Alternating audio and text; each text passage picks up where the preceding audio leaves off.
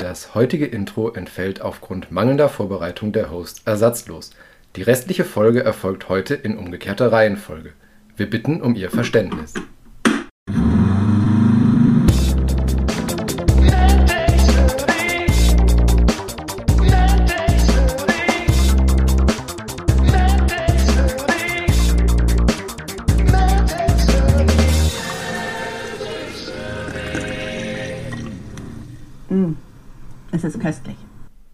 Und damit herzlich willkommen zu einer neuen Folge MedTech Movie.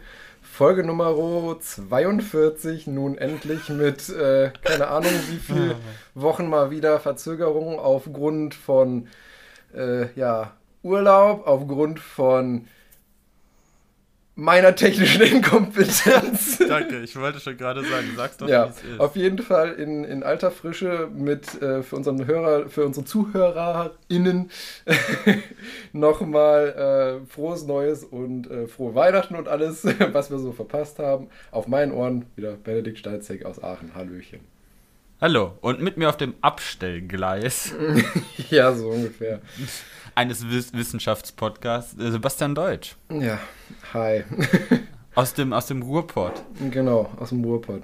Ja, ich, bl- ich blicke gerade auf dein Weihnachtsgeschenk, äh, das du mir äh, vorbeigeschickt hast. Äh, und ich, ich glaube, wir hatten beide die gleiche. Wir haben uns nämlich gegenseitig podcast geschenkt. Ja, so ungefähr. Ähm, genau, ich, Ich ich hab mich, ja, erzähl du zuerst. ja, ich habe eine, eine, eine Ruhrpott-Tasse bekommen, die quasi so im Stile einer, einer, weiß ich was, Bergmanns Metalltasse ist. Becher, Genau. wie man das auch immer nennt. Oh Gott. Ja, ich dachte mir jetzt, nachdem ich äh, jetzt ja schon anderthalb Jahre äh, in, in Essen So wohne. lange schon? Oha. Ja, Juni 2020. Ja. Stimmt, wir haben ja schon 22. Genau. Wo sind die zwei Jahre hin? Die sind mit, mit Corona im Bach runtergegangen. Ähm, genau, dachte ich mir, muss jetzt auch mal irgendwas klassisch Pottmäßiges kommen. Und ich habe das, äh, ja, kann man, kann man jetzt schlecht über einen Podcast vermitteln, aber ich habe ein geiles T-Shirt bekommen von unserem Inspirationspodcast äh, Methodisch Inkorrekt. Mit den äh, Super Mincorrect Brothers. Jetzt bist du auch optisch inkorrekt angezogen. Genau, jetzt bin ich auch optisch inkorrekt angezogen. Ja, ähm, äh, was, äh, was war am Happenen, warum wir diesmal so spät sind? Also, ähm, eigentlich hatten wir ja für kurz vor Weihnachten eine, eine Aufnahme geplant und auch durchgeführt, muss man ja dazu sagen.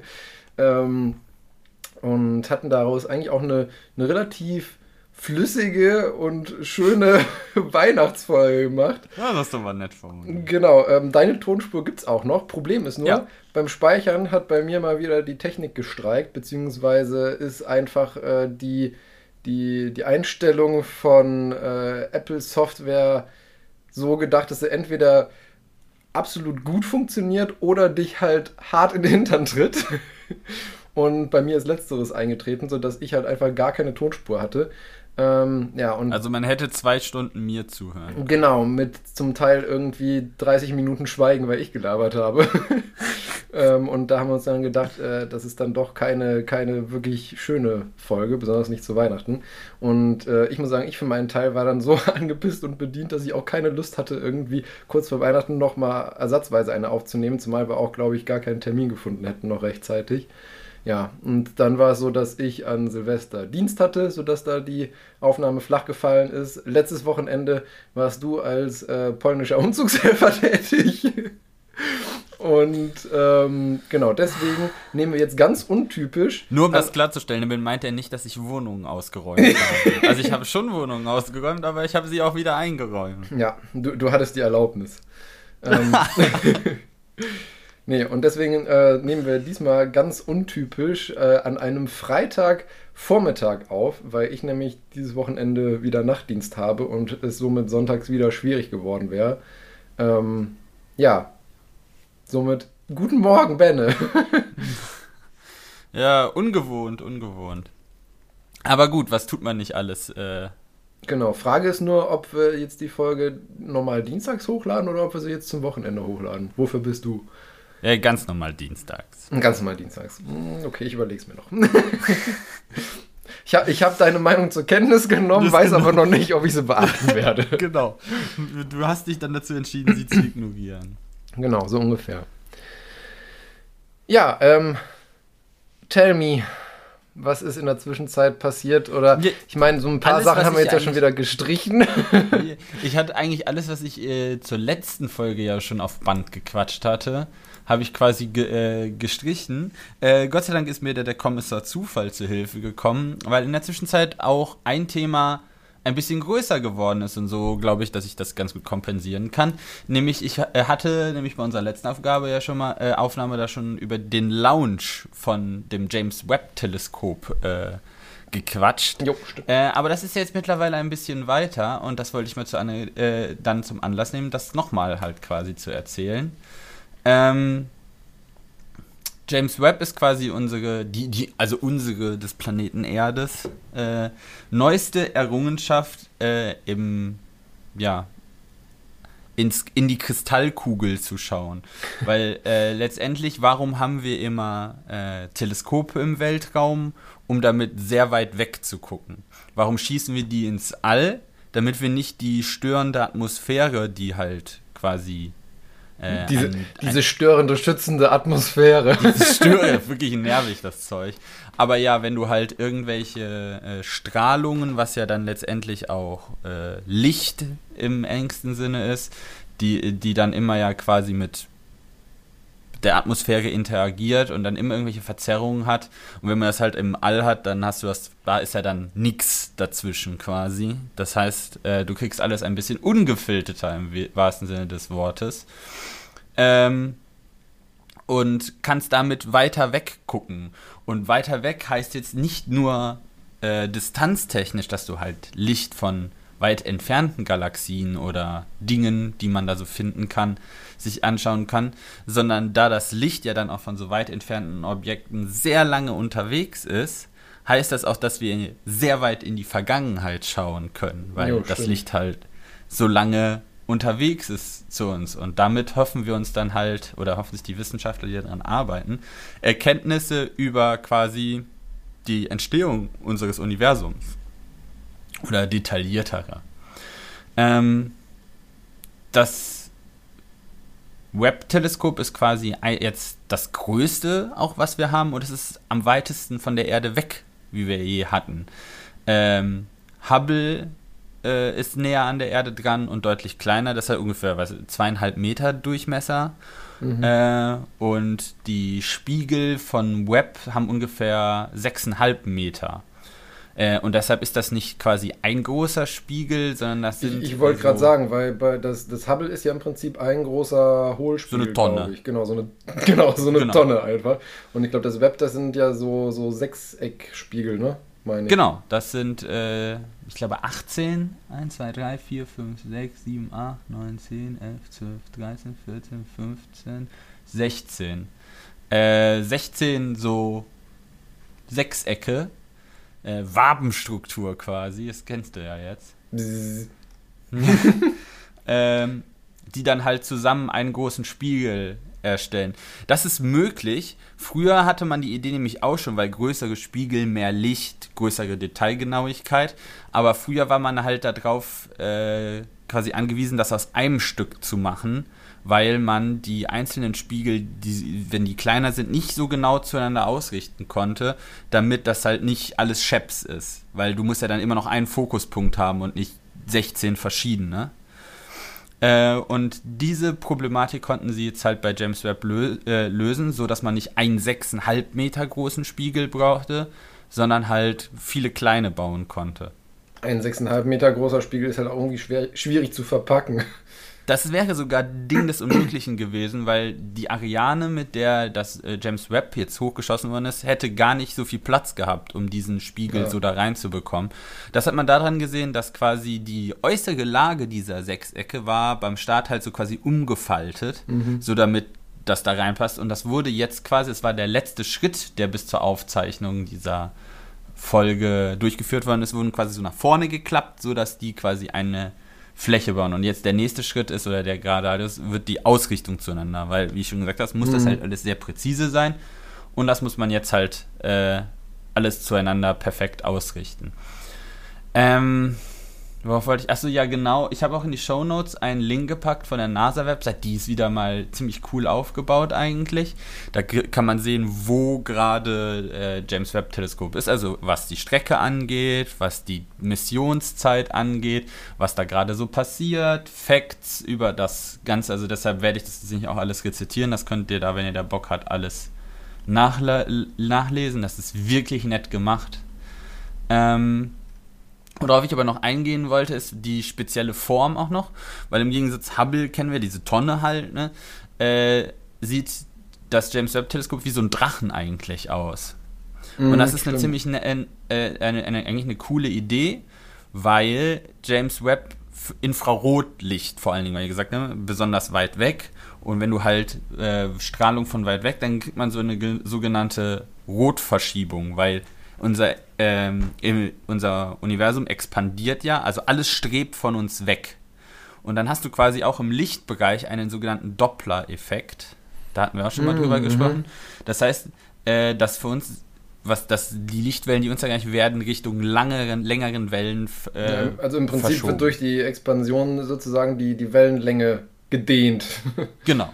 So, und äh, das, deshalb würde es sich anbieten, halt so Infrarot sich anzugucken, weil das halt die langwelligen äh, Lichtanteile sind, die wir halt nicht mehr sehen.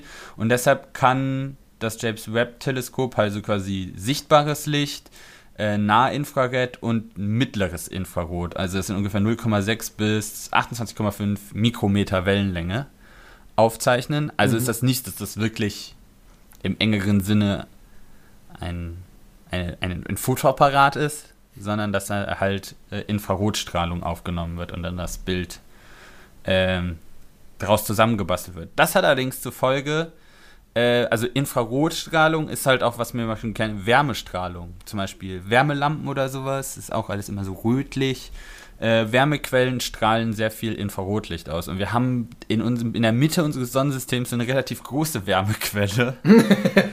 da kommt dann halt auch relativ viel Infrarotstrahlung raus, die irgendwelche Aliens dann halt auf ihrem James Webb angucken können.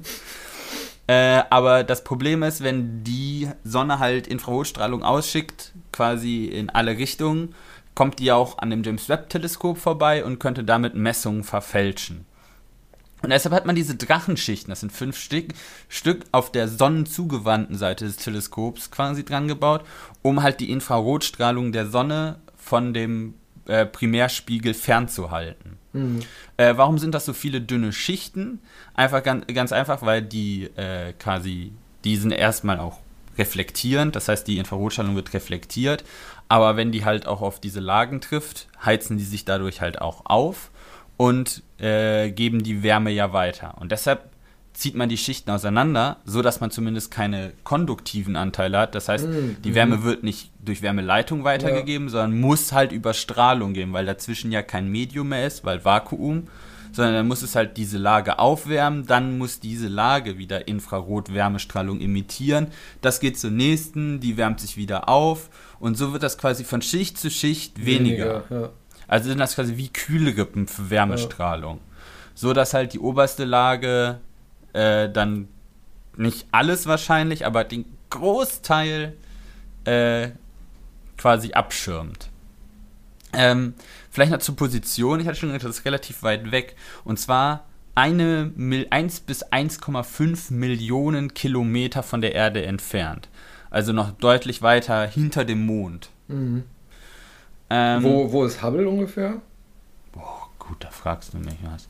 Aber muss, muss jetzt nicht genau sein. Einfach nur, also ist es noch innerhalb vom Mond oder außerhalb? Ja, ja, ja, das ist auf jeden Fall noch okay. auf zwischen Erde und Mond. Okay.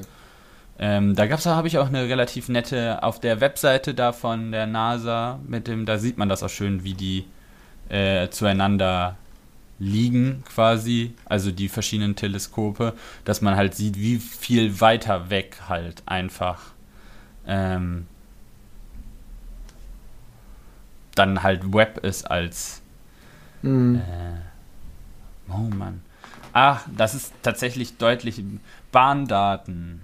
Äh, 550 Kilometer. Da ist ja fast nichts. Das Also zumindest im Vergleich auch zu James Webb. Also, ja. Auch ist- zum, ist nicht- zum Mond. Auf was für einer Höhe fliegt die ISS? Ist die nicht auch so? 100. Also ich dachte, die wäre auch so bei 500 ungefähr. Nee, nee, nee, die ist noch ein ganz Eckchen näher dran. Okay. Ähm, aber warum ist man dann so viel weiter weggegangen? Ähm, das Problem ist ja, wenn wir weiter weg von der Erde gehen, dann lässt auch die Gravitation nach. Und das heißt, wir, wir eiern dann halt von der Erde weg und verschwinden irgendwie wie Voyager im Nirvana. Das finden wir aber ja eigentlich doof, weil wir würden ja gerne relativ lange James Webb uns angucken. Oder was das, äh, oder mit dem, dem Ding kommunizieren. Und deshalb wäre es cool, wenn James Webb halt sehr weit von uns entfernt, damit halt die Erde nicht stört, äh, aber trotzdem mit uns um die Sonne reist. Äh, und das könnten wir machen, indem wir da halt Antriebe dran schrauben und das Ding halt äh, mit uns quasi durch den Orbit fliegen lassen. Aber da müsstest du ja irgendwie den Treibstoff mittransportieren. Und der geht ja dann noch irgendwann alle. Und deshalb hat man sich dazu entschlossen, dieses äh, Teleskop auf den sogenannten Lagrange-Punkt zu setzen. Vor allen Dingen auf den Lagrange-Punkt L2.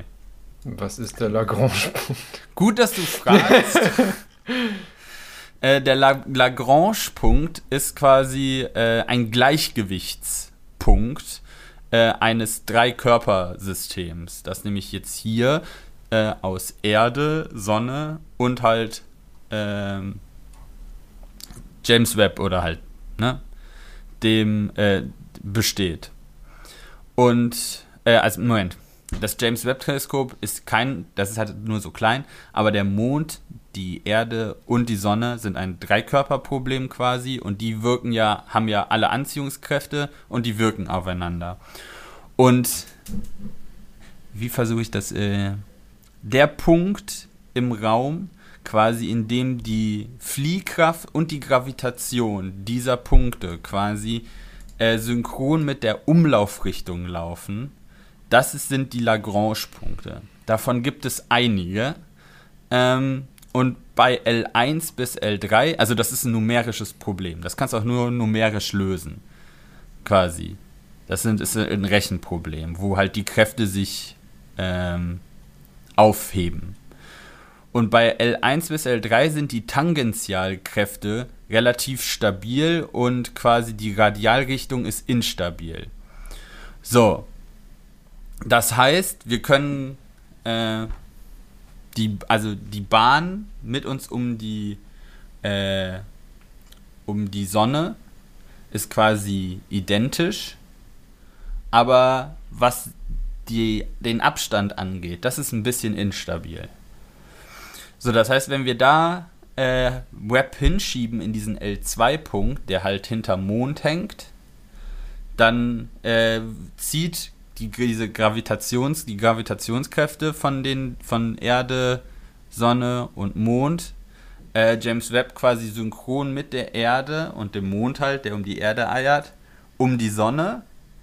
Aber wir müssen immer noch ein bisschen korrigieren, weil der quasi die von der Abstand Erde James Webb instabil ist. Das funktioniert nicht so ganz.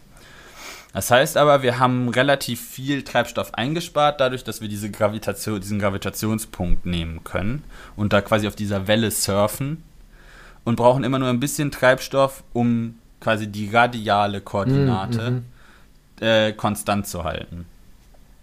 Und da, das trifft sich ganz gut. Man hat nämlich ungefähr mit fünf Jahren Mission, Mindestmissionszeit gerechnet, was diesen Treibstoff angeht. Und da gab es ein, deshalb hat man sich auch für den Start für die Ariane entschieden, weil die Ariane äh, aus Französisch-Guyana startet und das ist quasi die nächste Basis am Äquator, die wir haben. Also wir haben ja Baikonur, wo die äh, Sojus startet. Das ist ja in Kasachstan irgendwo. Dann haben wir Cape Canaveral äh, und also halt den nordamerikanischen Kontinent. So, und das ist alles relativ, also weiter weg vom Äquator als Französisch-Guyana. Und da können wir uns dann halt ein bisschen die Rotation der Erde mehr zunutze machen, um halt das Teleskop schon so von der Erde wegzuschleudern, wenn wir da starten. Und deshalb hat man sich dafür entschieden.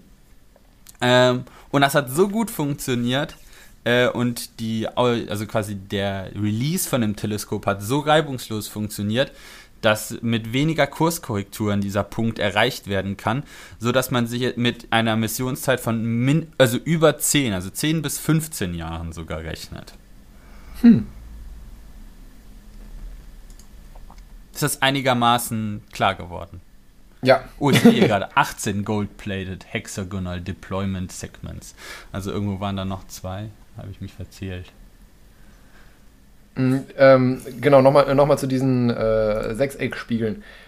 Weißt du, ob die, also wie das, wie das ist, weil ich meine, bei einem, äh, bei einem Hohlspiegel hast du ja im Prinzip einen fließenden Übergang zwischen den verschiedenen äh, Reflexionswinkeln, die zum Brennpunkt mhm. hin zeigen. Und ich meine, letztendlich hast du ja ähm, bei, den, bei den Sechsecken immer einen Bruch im Prinzip da, wo der Übergang zum nächsten Sechseck ist. Ja. Wird das irgendwie extrapoliert sozusagen von den Daten her? Oder also dieser Übergang, dass du da keinen, äh, sag ich ja mal, harten den, Cut auf dem Bild hast? Du hast ja noch den äh, sekundären Spiegel, der das ja dann erst, also das wird ja, das wird ja nicht direkt von dem primären Spiegel, das wird ja noch zigmal gefiltert und umgelenkt, ja, auch genau. noch in der in dem Teleskop dann drin, das, was man gar nicht sieht in der Logik. Da gab es nämlich auch mal ein ziemlich nettes Video, wo du halt dann siehst, wie der innere Aufbau ist. Das wird dann äh, quasi noch spektral analysiert, also äh, fragmentiert, wieder zusammen. Ähm, aber ich nehme mal, also so, dass das quasi alles gesmoothed wird. Genau, im Prinzip ein Weichzeichner, sage ich mal in Anführungszeichen. Ja, ähm, denke ich mal schon. Also äh, so würde würde ich mir das vorstellen, dass man das halt macht, weil du hast halt diese ebenen Spiegel, die dir ja quasi dann Pixel liefern und dann ja, schiebst genau. du das alles zusammen und schiebst es wieder auseinander, sodass du dann quasi ein kontinuierliches Spektrum ist. Man darf sich halt wahrscheinlich nicht vorstellen, halt ja wie ein wie ein Bild, das du nee, halt nee, klar, also malst. Du machst eigentlich Ja. nur, du zeichnest ja nur Datenpunkte auf. Also du guckst dir einen Punkt an und misst dann, was da für ein Lichtspektrum herkommt.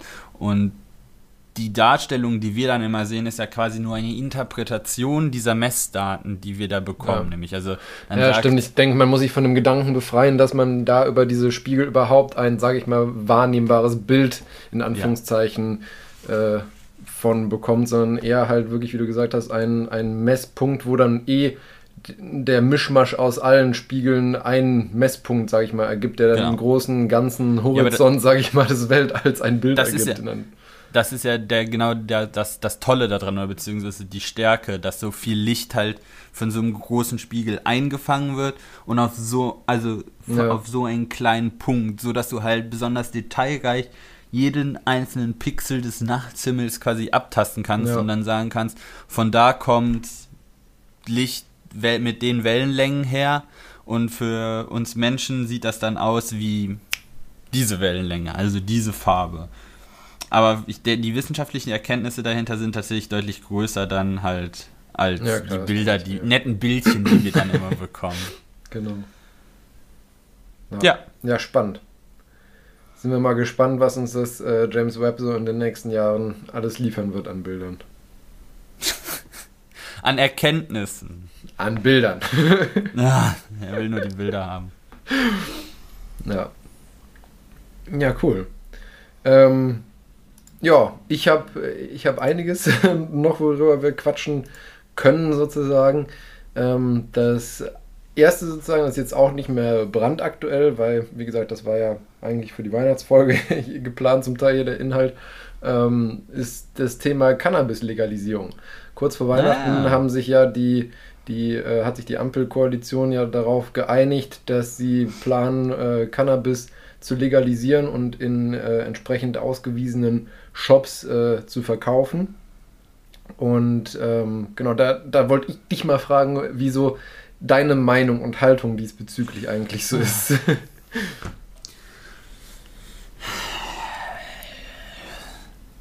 Also, ich glaube, wir hatten uns darüber auch schon mal unterhalten und dann habe ich grundsätzlich gesagt, ähm, du, du kannst es ja nicht, also du kannst es schon verbieten, aber quasi Gras von den Straßen zu holen ist ein Ding der Unmöglichkeit. jo. Äh, und dann würde ich sagen, ähm, lieber medizinisch kontrollierte äh, Abgabestellen quasi, wo du nicht darauf angewiesen bist, dass dir dein Schwarzmarkthändler, also da hast du keine Qualitätskontrolle drüber, was du da bekommst. Ja. Äh, und ob du was bekommst oder ob du einfach verkloppt wirst quasi. ja, genau. Ähm, also würde das wahrscheinlich auch noch den Konsum dann halt sicherer machen. Ähm, ja, und letztendlich ähm, ist ja unser Verhältnis zu Alltagsdrogen ja generell ein zweischneidiges Schwert. Ähm, ob man das jetzt alles gut finden muss oder nicht, letztendlich äh, würde ich mir, glaube ich, wünschen, äh, dass das unsere Polizei ein bisschen entlastet, dass die mehr Zeit für nützlichere Dinge haben, als Leute zu verfolgen, die halt ein Tütchen Gras dabei haben. Also vor allem nicht jetzt die Polizisten, aber die Strafverfolgungsbehörden, weil letztendlich musst du dann ja immer eine Anzeige schreiben, ja, dann muss das zur Staatsanwaltschaft und die Staatsanwaltschaft stellt das dann wegen äh, Geringfügigkeit ein, aber der Prozess muss halt eben durchgegangen werden. Äh, und letztendlich nimmt das halt einfach viele Ressourcen in Anspruch, die man halt für nützlichere Dinge verwenden mhm. kann. Letztendlich ist das für mich wäre das so die gleiche Diskussion wie äh, Alkohol, wenn du sagst, ja, mit 0,8 Promille darfst du noch Auto fahren. Das sagt man ja nicht, weil man wirklich mit 0,8 Promille noch Auto fahren sollte, sondern weil ja. man keine Lust hat, jeden, der ein Bier getrunken hat, beim, ja. äh, beim Autofahren äh, direkt ein Verfahren an den Hals zu legen. Ja. Bei dir brummt im Hintergrund. Ja, hier wird umgebaut. Ist schön, dass du das hörst. Ich weiß nicht, ob man es auf der Aufnahme hört. Vielleicht drehe ich das Mikro ein bisschen runter, damit das nicht so. Ja, aber nicht, dass man dich dann nicht mehr hört. Ähm, ja, also ich, ich sehe das prinzipiell eigentlich äh, ähnlich, beziehungsweise genauso wie du. Ähm, momentan ist es ja mit, mit der Zusammensetzung, was man so kauft, so, äh, um, um sage ich mal, in abgewandelter Form äh, Min korrekt zu zitieren, äh, Zusammensetzung, vertrau mir, Brudi. Ja. ähm, und ich denke mir auch, also äh, es lässt sich darüber streiten, wie, wie schädlich oder unschädlich das Ganze jetzt ist. Ich meine, was. Sollte man auch. Genau, was nachgewiesen ist, ist, äh, dass äh, wenn man äh, das Ganze übermäßig konsumiert, und da sprechen wir jetzt nicht mal irgendwie, was weiß ich, von, von einem Joint oder irgendwie einem Hash Brownie einmal im Monat oder mal auf dem Festival oder sowas, sondern von, sagen wir mal, irgendwie mehreren Joints am Tag ähm, dass solche Konsumenten halt schon prinzipiell äh, dazu neigen, halt an Antriebslosigkeit zu leiden und auch wenn sie dann aufhören zu konsumieren, vor allem. Ja, ähm, okay wirklich so ein äh, adynamisches Problem einfach bekommen, dass die ihr normales Leben nicht mehr auf die Kette kriegen. Ähm, aber ich meine, dass der übermäßige Konsum von zum Beispiel Zigaretten oder Alkohol äh, auch schädlich ist, zwar auf andere Art und Weise, ist ja auch äh, nicht äh, nicht fragwürdig oder so, also nicht fraglich. Und ähm, ja. Deswegen denke ich, ist es eigentlich auf, auf einer Ebene, sage ich mal in Anführungszeichen, von, von der, äh, ja, sage ich mal, Schädigungsstufe wie, wie Alkohol oder, äh, oder Zigaretten bzw. Nikotin. Und deswegen finde ich es eigentlich nur konsequent, das auch einheitlich zu behandeln. Und ähm, ich denke mir eben auch. Ich glaube, da hast du aber jetzt genau den Punkt gesagt, äh, die rechtliche Grundlage muss halt einfach stimmen. Ja, genau. Und ähm, ich denke mir halt auch, es wird ja auch oft äh, irgendwie gesagt, dass das so die Einstiegsdroge wäre zu härteren Drogen und so. Ähm, ich meine, ich, ich, ich kann jetzt keine, ich kann jetzt kein Paper oder so dazu zitieren oder so, die das, welches das wirklich erforscht hat. Aber für, für mein Verständnis sozusagen glaube ich eher, dass das eine Einstiegsdroge ist, weil man, um überhaupt erst ans Gras zu kommen, halt ja. an irgendwelche zwielichtigen Personen dran treten muss, die dann eventuell oder wahrscheinlich halt auch noch harte Sachen verticken, weil ich glaube, es gibt, also ich kenne mich in der Szene nicht aus, aber ich glaube, es gibt wenig Dealer, die wirklich ausschließlich Gras verticken. Ähm, und also zumindest sagen wir mal so ist dann der, der Sprung deutlich kleiner. Genau, um halt äh, noch auf andere Sachen zurückzugreifen. Ich denke mir, wenn du halt wirklich in einen Laden gehst, wo es halt äh, nur Gras gibt oder irgendwie nur Gras und Tabakwaren oder sowas, da hast du dann halt gar nicht erst die, die Möglichkeit oder sage ich mal den Anreiz, auch noch auf andere Substanzen zurückzugreifen. Deswegen glaube ich eigentlich nicht, dass die Legalisierung von Cannabis in dem Sinne auch eine, äh, eine Erhöhung der, der Abhängigen von härteren Drogen äh, mit sich führt. Von daher finde ich. Das hinkt ja so in dem Falle auch schon, weil es genug Länder gibt, aus denen du eben. Da ja quasi, die, die das schon ausprobiert haben, sagen wir mal genau. so für uns, wo man das halt, wo man da mal hingucken kann, wie das vorher war, wie das jetzt ist. Ähm, ja. Ja, deswegen, also ich, äh, ich denke, dass es eigentlich schon längst überfällig war, diesen, diesen Schritt zu gehen und ich glaube auch nicht, dass das problematisch äh, wird in, in Zukunft irgendwie. Und ich meine, es ist ja auch noch eine zusätzliche Steuerquelle für den Staat. Also von daher. Yay! Ja, auch wiederum nicht verkehrt, in Anführungszeichen. ja, nee, aber genug zu dem Thema. Lass uns damit unser marodes Schienennetz sanieren. ja, zum Beispiel. Aber ähm, mit, dem, mit dem Geld könnte man einiges anfangen. Ja, genau. Ähm, genau, kommen wir, kommen wir zum nächsten, unserem äh, allseits geliebten Thema Corona. Ähm, da hatte ich äh, schon das, äh, das letzte Mal, als wir den ersten Versuch gestartet hatten, diese Folge aufzunehmen, mit dir drüber mhm. gequatscht gehabt in Bezug auf Omikron äh, und inwiefern das eben mit unserer bisherigen Impfstrategie kollidiert und äh, was man von Omikron wirklich halten sollte, sage ich mal in Anführungszeichen. Und oh, da sind wir jetzt ja auch ein bisschen weiter wahrscheinlich. Genau, da habe ich nämlich auch jetzt zusätzlich noch ein Paper bzw. neue Erkenntnisse, die ich dir das letzte Mal gar nicht erzählen konnte, weil es sie noch nicht gab, weil ich meine, die Wissenschaft schläft ja nicht, auch wenn wir es tun. Ähm, oh mein Gott, der war gut. ähm, und äh, wo war ich jetzt stehen geblieben? Genau, also Omikron, da, das war schon äh, das letzte Mal so, dass man so ein bisschen vermutet, dass Omikron so eine sogenannte äh, Sweet Spot-Variante, sage ich mal, sein könnte, in Anführungszeichen, weil ähm, die Daten, die man bisher hat, eben zeigen, dass der Verlauf, äh, gerade natürlich bei, bei geimpften äh, Menschen, der Verlauf wesentlich milder ist, jetzt nicht per se ungefährlich, aber milder als bei den bisherigen Varianten und äh, somit die Forscher auch ein bisschen die Hoffnung haben, dass durch die äh, durchgemachte Infektion oder dadurch, dass mehr Leute eine Infektion mit Omikron durchmachen, ähm, dass bald eventuell die, das Ende der Pandemie ähm, sein könnte und es dann nur noch zu Endemiegebieten kommt, also wo die Geschehen wesentlich lokaler sind und halt nicht mehr global. Und ähm, ja, deswegen hält man das Ganze eventuell für eine, für eine Sweet Spot-Variante. In Anführungszeichen die schlechte Nachricht wiederum ist, dass die bisherigen Impfungen, ähm, zumindest äh, von den Antikörpern, die man im, im Körper hat, die im Blut dann rumschwimmen, relativ, äh, sage ich mal, mit runtergelassenen Hosen dasteht. Weil da hatte ich schon zum letzten Mal eine Studie mitgebracht, wo die von äh, Personen, die mit, äh, mit den beiden mRNA-Impfstoffen geimpft wurden, ähm, das Serum analysiert haben auf die neutralisierenden Antikörper. Also das bedeutet mhm. Antikörper, die das äh, Virus bei Kontakt direkt unschädlich machen können.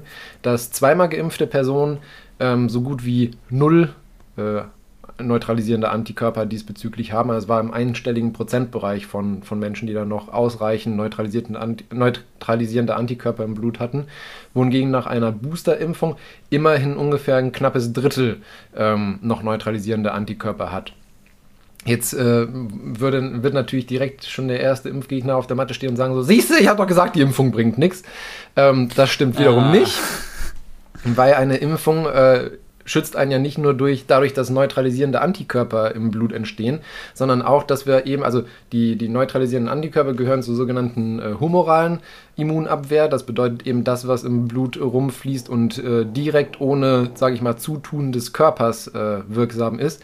Es gibt aber auch noch die zelluläre ähm, Abwehr. Und das sind dann eben die, äh, die T-Immunzellen und B-Immunzellen. Und da hat sich eben gezeigt, dass äh, nach den Impfungen man äh, in den, die T-Zellen auf jeden Fall noch wirksam auf Omikron reagieren bei einer Infektion, wodurch eben gerade bei Impfungen die, die Verläufe wesentlich milder sind es äh, seltener zu der Ausbildung von diesen Long-Covid-Symptomen kommt und eben auch eine signifikant geringere, geringere Hospitalisierungs- und Sterberate hat. Und das ist ja letztendlich das, äh, worauf es ankommt, weil ich meine, bei der in Anführungszeichen normalen, echten Grippe mit Influenza-Viren, da ist es ja schon seit Jahren bzw. Jahrzehnten so, dass da auch jährlich Leute mit ins Krankenhaus kommen und auch dran sterben. Und äh, da wird aber in den Nachrichten gar nicht mehr darüber berichtet, weil es halt einfach in Anführungszeichen normal ist. Es geht ja letztendlich nur darum, dass das Gesundheitssystem nicht überlastet wird und ähm, keine großen Ausfälle, sage ich mal, in der, in der Wirtschaft und generell ähm, im zwischenmenschlichen Bereich dann sozusagen mit sich führt. Mhm. Weil ich meine, äh, Infektionskrankheiten, egal ob mit Bakterien oder Viren, wird es halt immer geben und es wird auch immer Leute geben, die daran sterben. Das ist halt, that's life, wie man so schön sagt. Oh. ja. Und ähm, was ich aber auch cool fand, da kannst du mal bei uns in die, äh, in die Show Notes gehen. Den Link werde ich natürlich auch ähm, bei uns in den veröffentlichten Shownotes äh, hinterlegen. Das war ein, ein Twitter-Beitrag. Da hat nämlich jemand mal ganz schön äh, visualisiert, warum das Ganze ähm, mit der Impfung momentan so problematisch ist oder auch bei durchgemachten Infektionen gerade. Weil da hat man einmal aufgetragen halt so Cluster, wo man... Ähm, im Prinzip ähm, zweidimensional dargestellt hat, wie die äh, Oberflächenbeschaffenheit von den verschiedenen Virensubtypen ist des, äh, des Coronavirus und wie die entsprechenden Antikörper sind. Wenn man da auf dieses Bild guckt, da sieht man halt in den Kreisen auch beschriftet mit ihm Alpha, Beta, Gamma, Delta und Omikron und dann noch das äh, D614G, das war sozusagen der Ur-Urtyp. Ähm, sieht man im Prinzip, wo die spezifische Oberfläche von einem entsprechenden Virustyp liegt und die äh, Vierecke, die dann entsprechend farbig da verteilt sind drumherum, sind äh, die sozusagen auf, auf was für eine theoretische Oberfläche die Antikörper reagieren würden. Und da sieht man eben, dass äh, alle bisherigen Versionen, also Alpha, Beta, Gamma, Delta und auch, ähm, auch der Urtyp, ein relativ eng beieinander liegendes Cluster bilden und die äh, daraufhin gebildeten Antikörper von ihrer Spezifität eben auch. Also das ist ja alles so eine, eine Punkte- bzw. Viereckwolke. Und man sieht, dass Omikron ziemlich weit außerhalb ist, wodurch man eben sieht, dass äh, Omikron einfach durch die vielen Mutationen, besonders im Spike-Protein, von der Oberfläche her schon sehr anders ist. Und das äh, zeigt eben auch nochmal etwas visualisiert, warum die Antikörper bei durchgemachten Infektionen so wenig bringen und es auch immer mehr äh, Patienten gibt, die sich schon mal infiziert hatten und sich jetzt halt wieder infizieren. Und das ist das äh, Problem, sage ich mal, an der Sache. Das Ganze wird ähm, natürlich abgemildert, wie gesagt, wenn man noch geimpft ist zusätzlich. Ähm, aber wir haben zum Beispiel bei uns in der Klinik äh, auch einen ärztlichen Kollegen tatsächlich, der, ähm, äh, der sich infiziert hatte in der ersten, allerersten Welle, also im Frühjahr 2020 war das Jahr und ähm, sich dann hat zweimal impfen lassen und äh, sich halt jetzt nochmal angesteckt hat. Aber der hat auch einen milden Verlauf eben entsprechend. Ähm, genau. Und Moment, jetzt muss ich gerade noch mal gucken hier.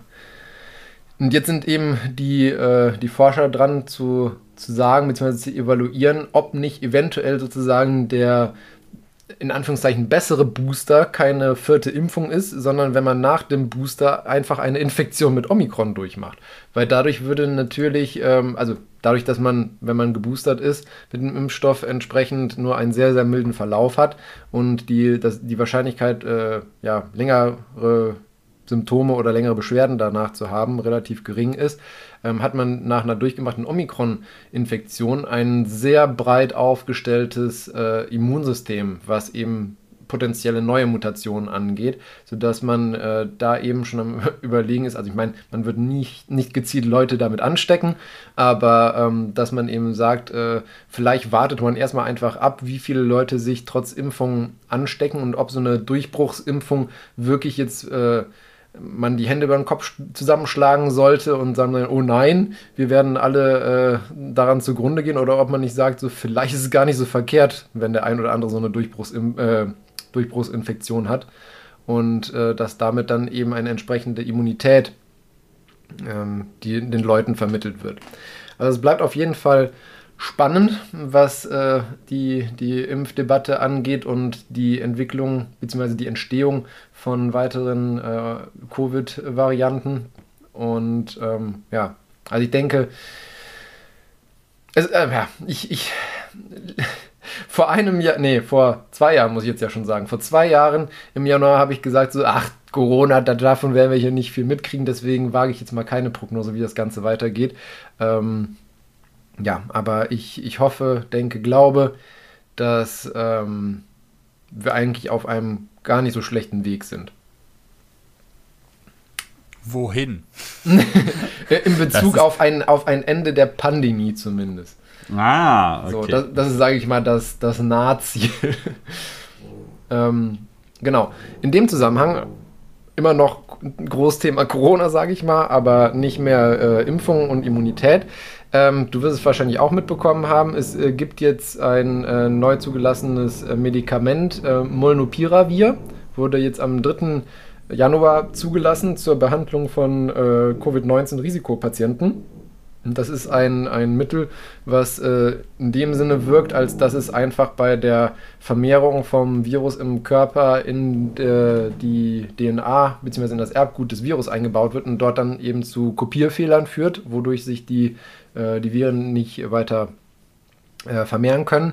Und äh, dieses Medikament ist äh, ganz vielversprechend, weil es äh, als Tablette eingenommen werden kann und ähm, sehr gut verträglich war. Also ich hatte hier mal geguckt gehabt, ähm, die häufigsten Nebenwirkungen waren, ähm, äh, beziehungsweise die häufigsten Nebenwirkungen größer 1%, muss man sagen, bei den Patienten, an denen es getestet wurde, waren äh, Durchfall, Übelkeit, Schwindel und Kopfschmerzen, wobei das häufigste Durchfall mit 3% war. Und ich finde, wenn man dafür dann im Prinzip kein, keine schwere Corona-Erkrankung hat, dann ist mal kurz Flitzekacke gar nicht so schlimm. Das hast du aber nett formuliert. ja. Nee, und deswegen ähm, will man das eben zeitnah einsetzen, besonders für Risikopatienten, äh, die eben, äh, was ich, Lungenvorerkrankt sind, Diabetes haben, Niereninsuffizienz sind, irgendwas am Herzen haben oder sonstiges, um da eben äh, es gar nicht erst bei einer Infektion zu einem schweren Verlauf kommen zu lassen. Und natürlich auch in Amerika äh, das vielversprechende Medikament äh, Paxlovid ähm, von dem Unter Pharmaunternehmen Pfizer. Ist ja auch jetzt äh, seit äh, Ende letzten Jahres mit im Rennen und ähm, mit einer ähnlichen Funktionsweise und äh, ähnlicher Wirksamkeit. Äh, allerdings mit, äh, beziehungsweise ähnlichem Wirkprinzip, muss man sagen, weil das äh, Paxlovid von Pfizer ist in den äh, Zulassungsstudien von der ähm, Wirksamkeit her etwas besser, weil da war nämlich eine Wirksamkeit so zwischen 80 und 90 Prozent ungefähr und bei dem äh, Molnupiravir waren es wo die Forscher auch ein bisschen enttäuscht waren, muss man sagen, so zwischen 30 bis 50 Prozent ungefähr. Also ähm, nicht ganz so gut wie erhofft, ähm, aber immer noch gut genug, als dass es sinnvoll ist, dieses Medikament für die Behandlung entsprechend zuzulassen. Und was ich jetzt noch als, als letzte News sozusagen aus dem Medizinsektor habe, ähm, von Dingen, die in der Zwischenzeit geschahen. Ich weiß nicht, ob du das eventuell in den äh, Medien mitbekommen hast, aber in Amerika wurde einem Patienten ja ein Schweineherz transplantiert. Hast du das mitbekommen? Oh ja, das habe ich mitbekommen. Das äh, fand ich, da, da, äh, das fand ich sehr, sehr äh, cool. Also. Ja, also ich, ich fand es auch äh, genial, weil ich ähm, jetzt sage ich mal im, also im Vorlauf gar nichts davon irgendwie mitbekommen habe in der, in der Fachpresse oder so. Ähm, demnach kam das für mich auch so ein bisschen unerwartet, aber ich fand es auch ähm, mega cool und äh, mega interessant.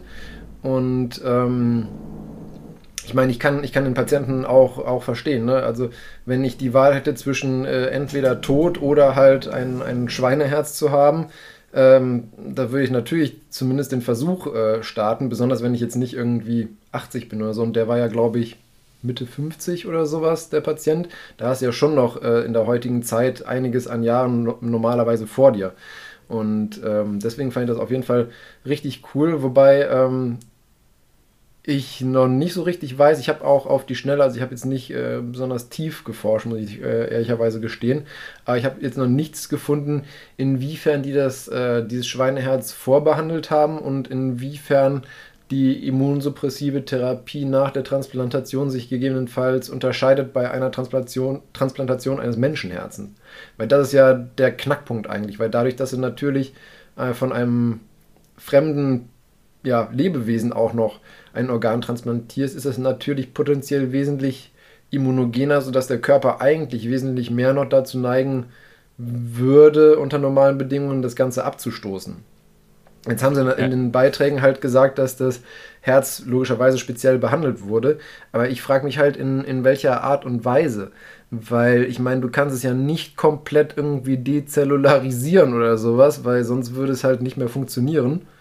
Ähm, und ich meine, also es, es gibt ja schon seit, seit langem, dass man, äh, dass man äh, Rinder- oder Schweineperikat, also die, die derbe Haut, äh, die das Herz umgibt, ist das, in dezellularisierter Form halt nimmt, um zum Beispiel in der Gefäßchirurgie oder in der Herzchirurgie äh, Klappen zu ersetzen oder halt äh, zu flicken. Und das funktioniert auch gut, da brauchst du auch keine Immunsuppressiva oder so, weil es eben dezellularisiert ist, aber halt vom Körper diese Strukturen, weil das hauptsächlich ja Kollagen ist und so, ähm, halt wesentlich besser angenommen wird, als wenn du halt irgendein äh, künstliches Gewebe nimmst. Daher kennt man das schon, aber ich meine, ein Herz braucht ja auch Zellen und äh, um da eben entsprechend äh, arbeiten zu können und schlagen zu können. Deswegen ähm, weiß ich halt nicht, inwiefern man das wirksam davor behandeln kann, um möglichst eine Immunreaktion des Körpers. Mich würde Äh. tatsächlich auch interessieren, was man da quasi dran getan hat, dass Ja. das vom menschlichen Körper jetzt, also, weil die Idee muss ja vorher schon mal jemand gehabt haben, aber warum wurde das jetzt tatsächlich durchgezogen oder warum scheint es möglich, dass das funktioniert? Ja, Und mich würde interessieren, wie lange man glaubt, dass das funktioniert.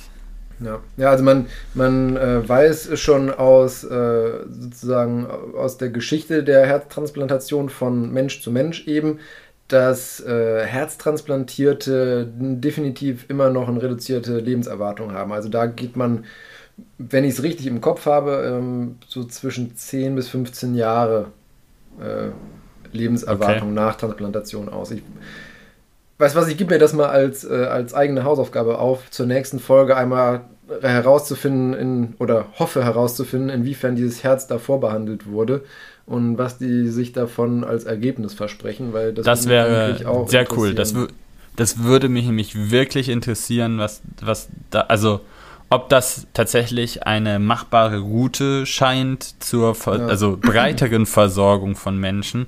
Also wenn du sagst, ähm, von Mensch zu Mensch wäre 15 bis 20 ungefähr die Haltbarkeit von so einem Ersatzorgan. Äh, wenn man da ja mit einem Schweineherz drankommen würde, würde das ja, sagen wir mal, die Hoffnung für viele Menschen, die auf ein Spenderorgan warten, drastisch erhöhen.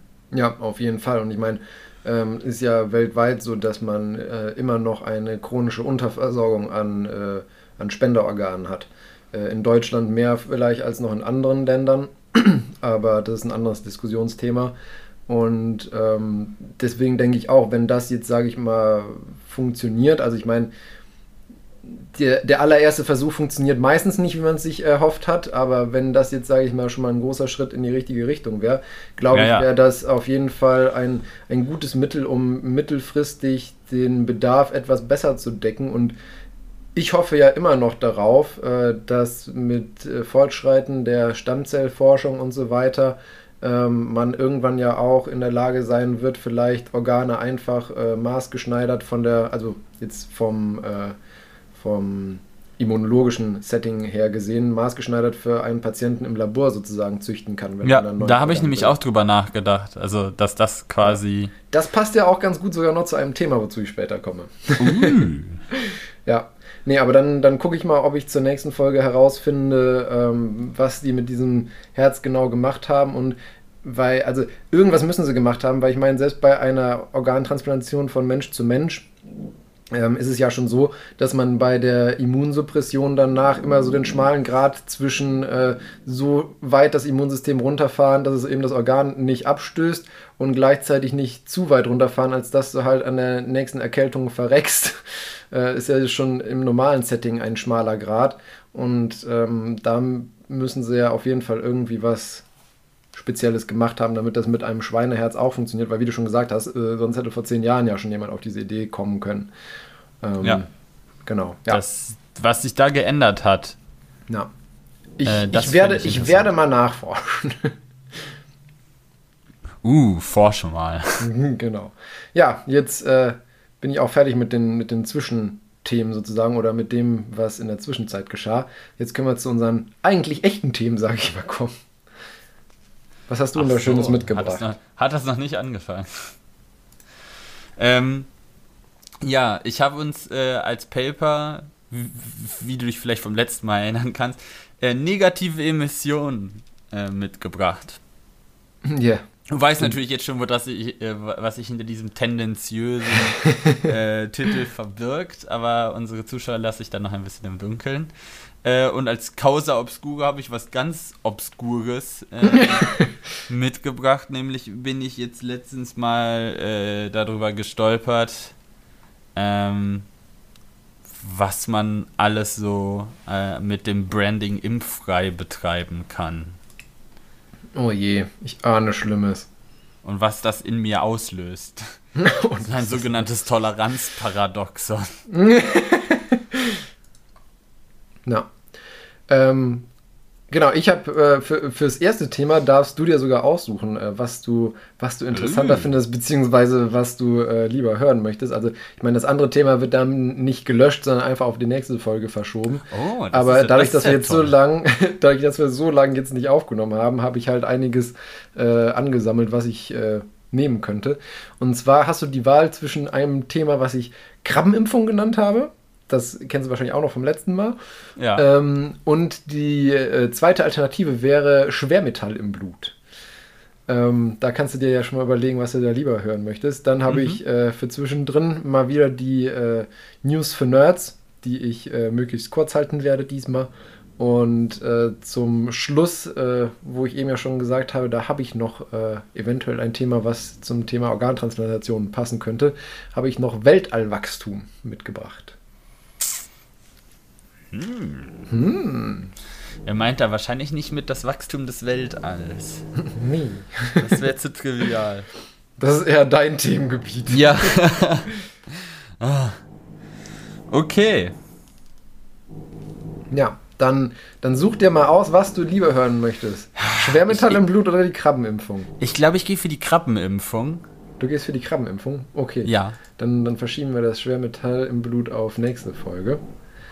Ähm, genau, also, wie du dir vielleicht denken kannst und auch vielleicht unsere Zuhörer denken können, möchte ich äh, keine Krabben impfen, sondern, es geht, sondern es geht um, äh, um eine erste mögliche Impfung gegen Krebs tatsächlich. Und, und zwar geht es speziell äh, bei, dabei, dass äh, US-Forscher einen ersten äh, möglichen Impfstoff äh, entwickelt bzw. konzipiert haben gegen äh, Brustkrebs bei Frauen und gegen eine spezielle Form des Brustkrebs auch noch, nämlich das sogenannte äh, triple-negative Mammakarzinom, also triple-negative Brustkrebs.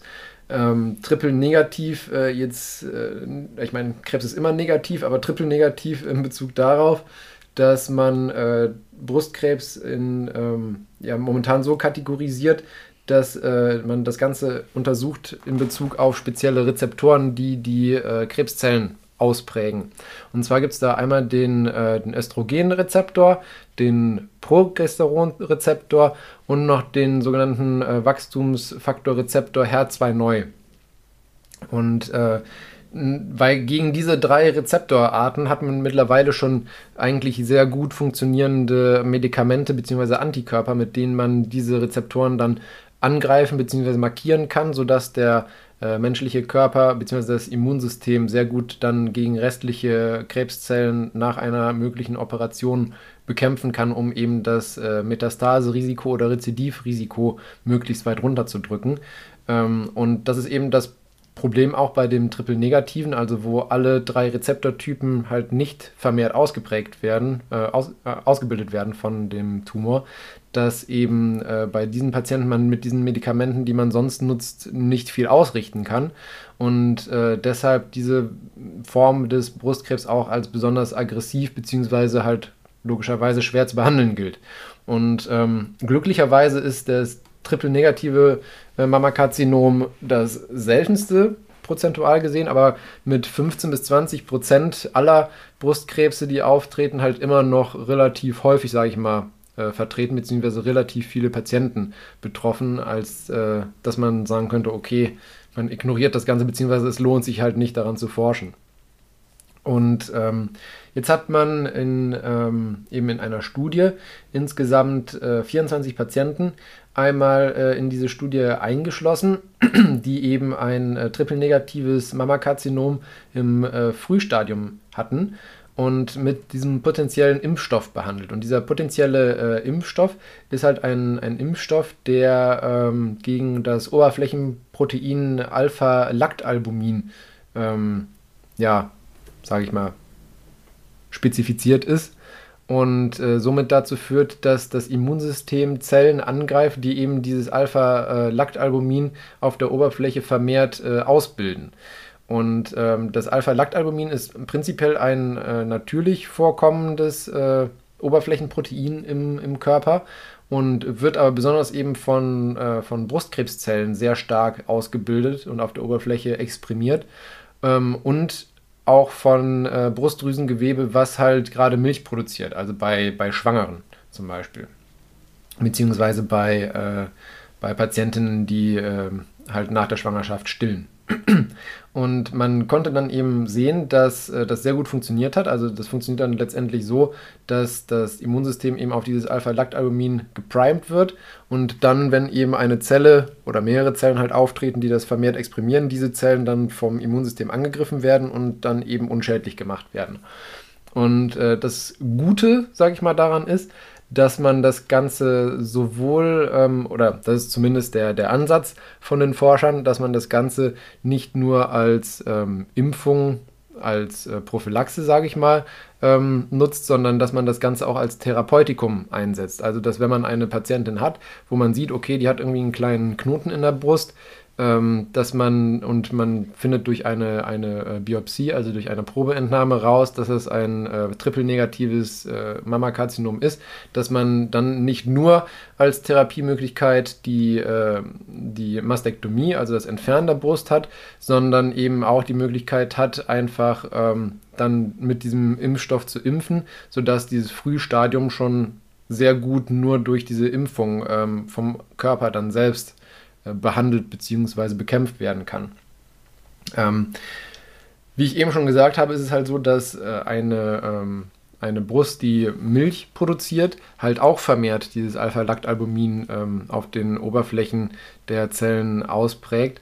Und äh, das ist gleichzeitig dann auch eine, eine relativ starke Einschränkung des Ganzen, weil ähm, sofern die Frau halt noch äh, nicht die Familienplanung abgeschlossen hat, ähm, ist es halt schwierig, das Ganze einzusetzen, weil du kannst jemanden halt nicht, also man kann nicht sagen, wie zum Beispiel beim Gebärmutterhalskrebs, da gibt es ja schon seit ein paar Jahren die Impfung, dass alle äh, Mädchen damit geimpft werden können, sofern sie möchten.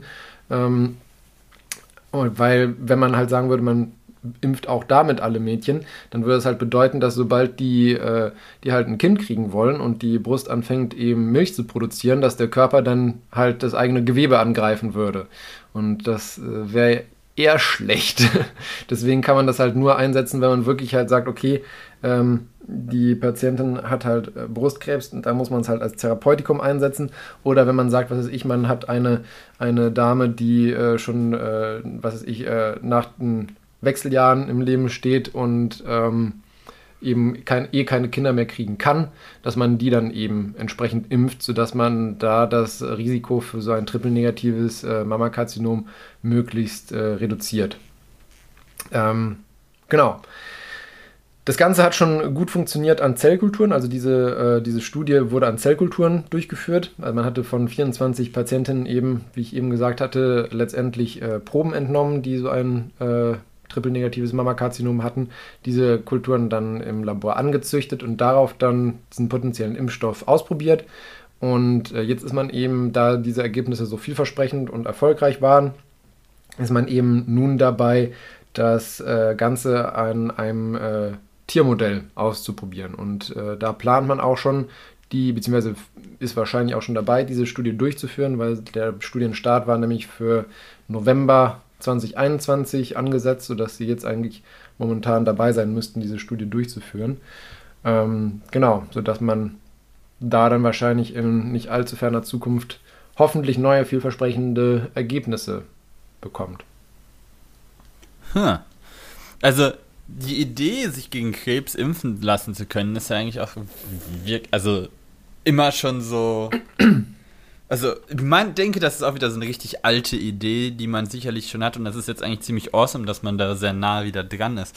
Weil, so wie du es erzählst, hört sich das ja eher für mich an, wenn du sagst, wie so ein Therapeutikum und nicht viel mehr wie jetzt so eine klassische Impfung, so nach dem Motto, gehst du zum Arzt, holst dir deine Krebsimpfung ab und brauchst dich dann nicht mehr damit rumschlagen.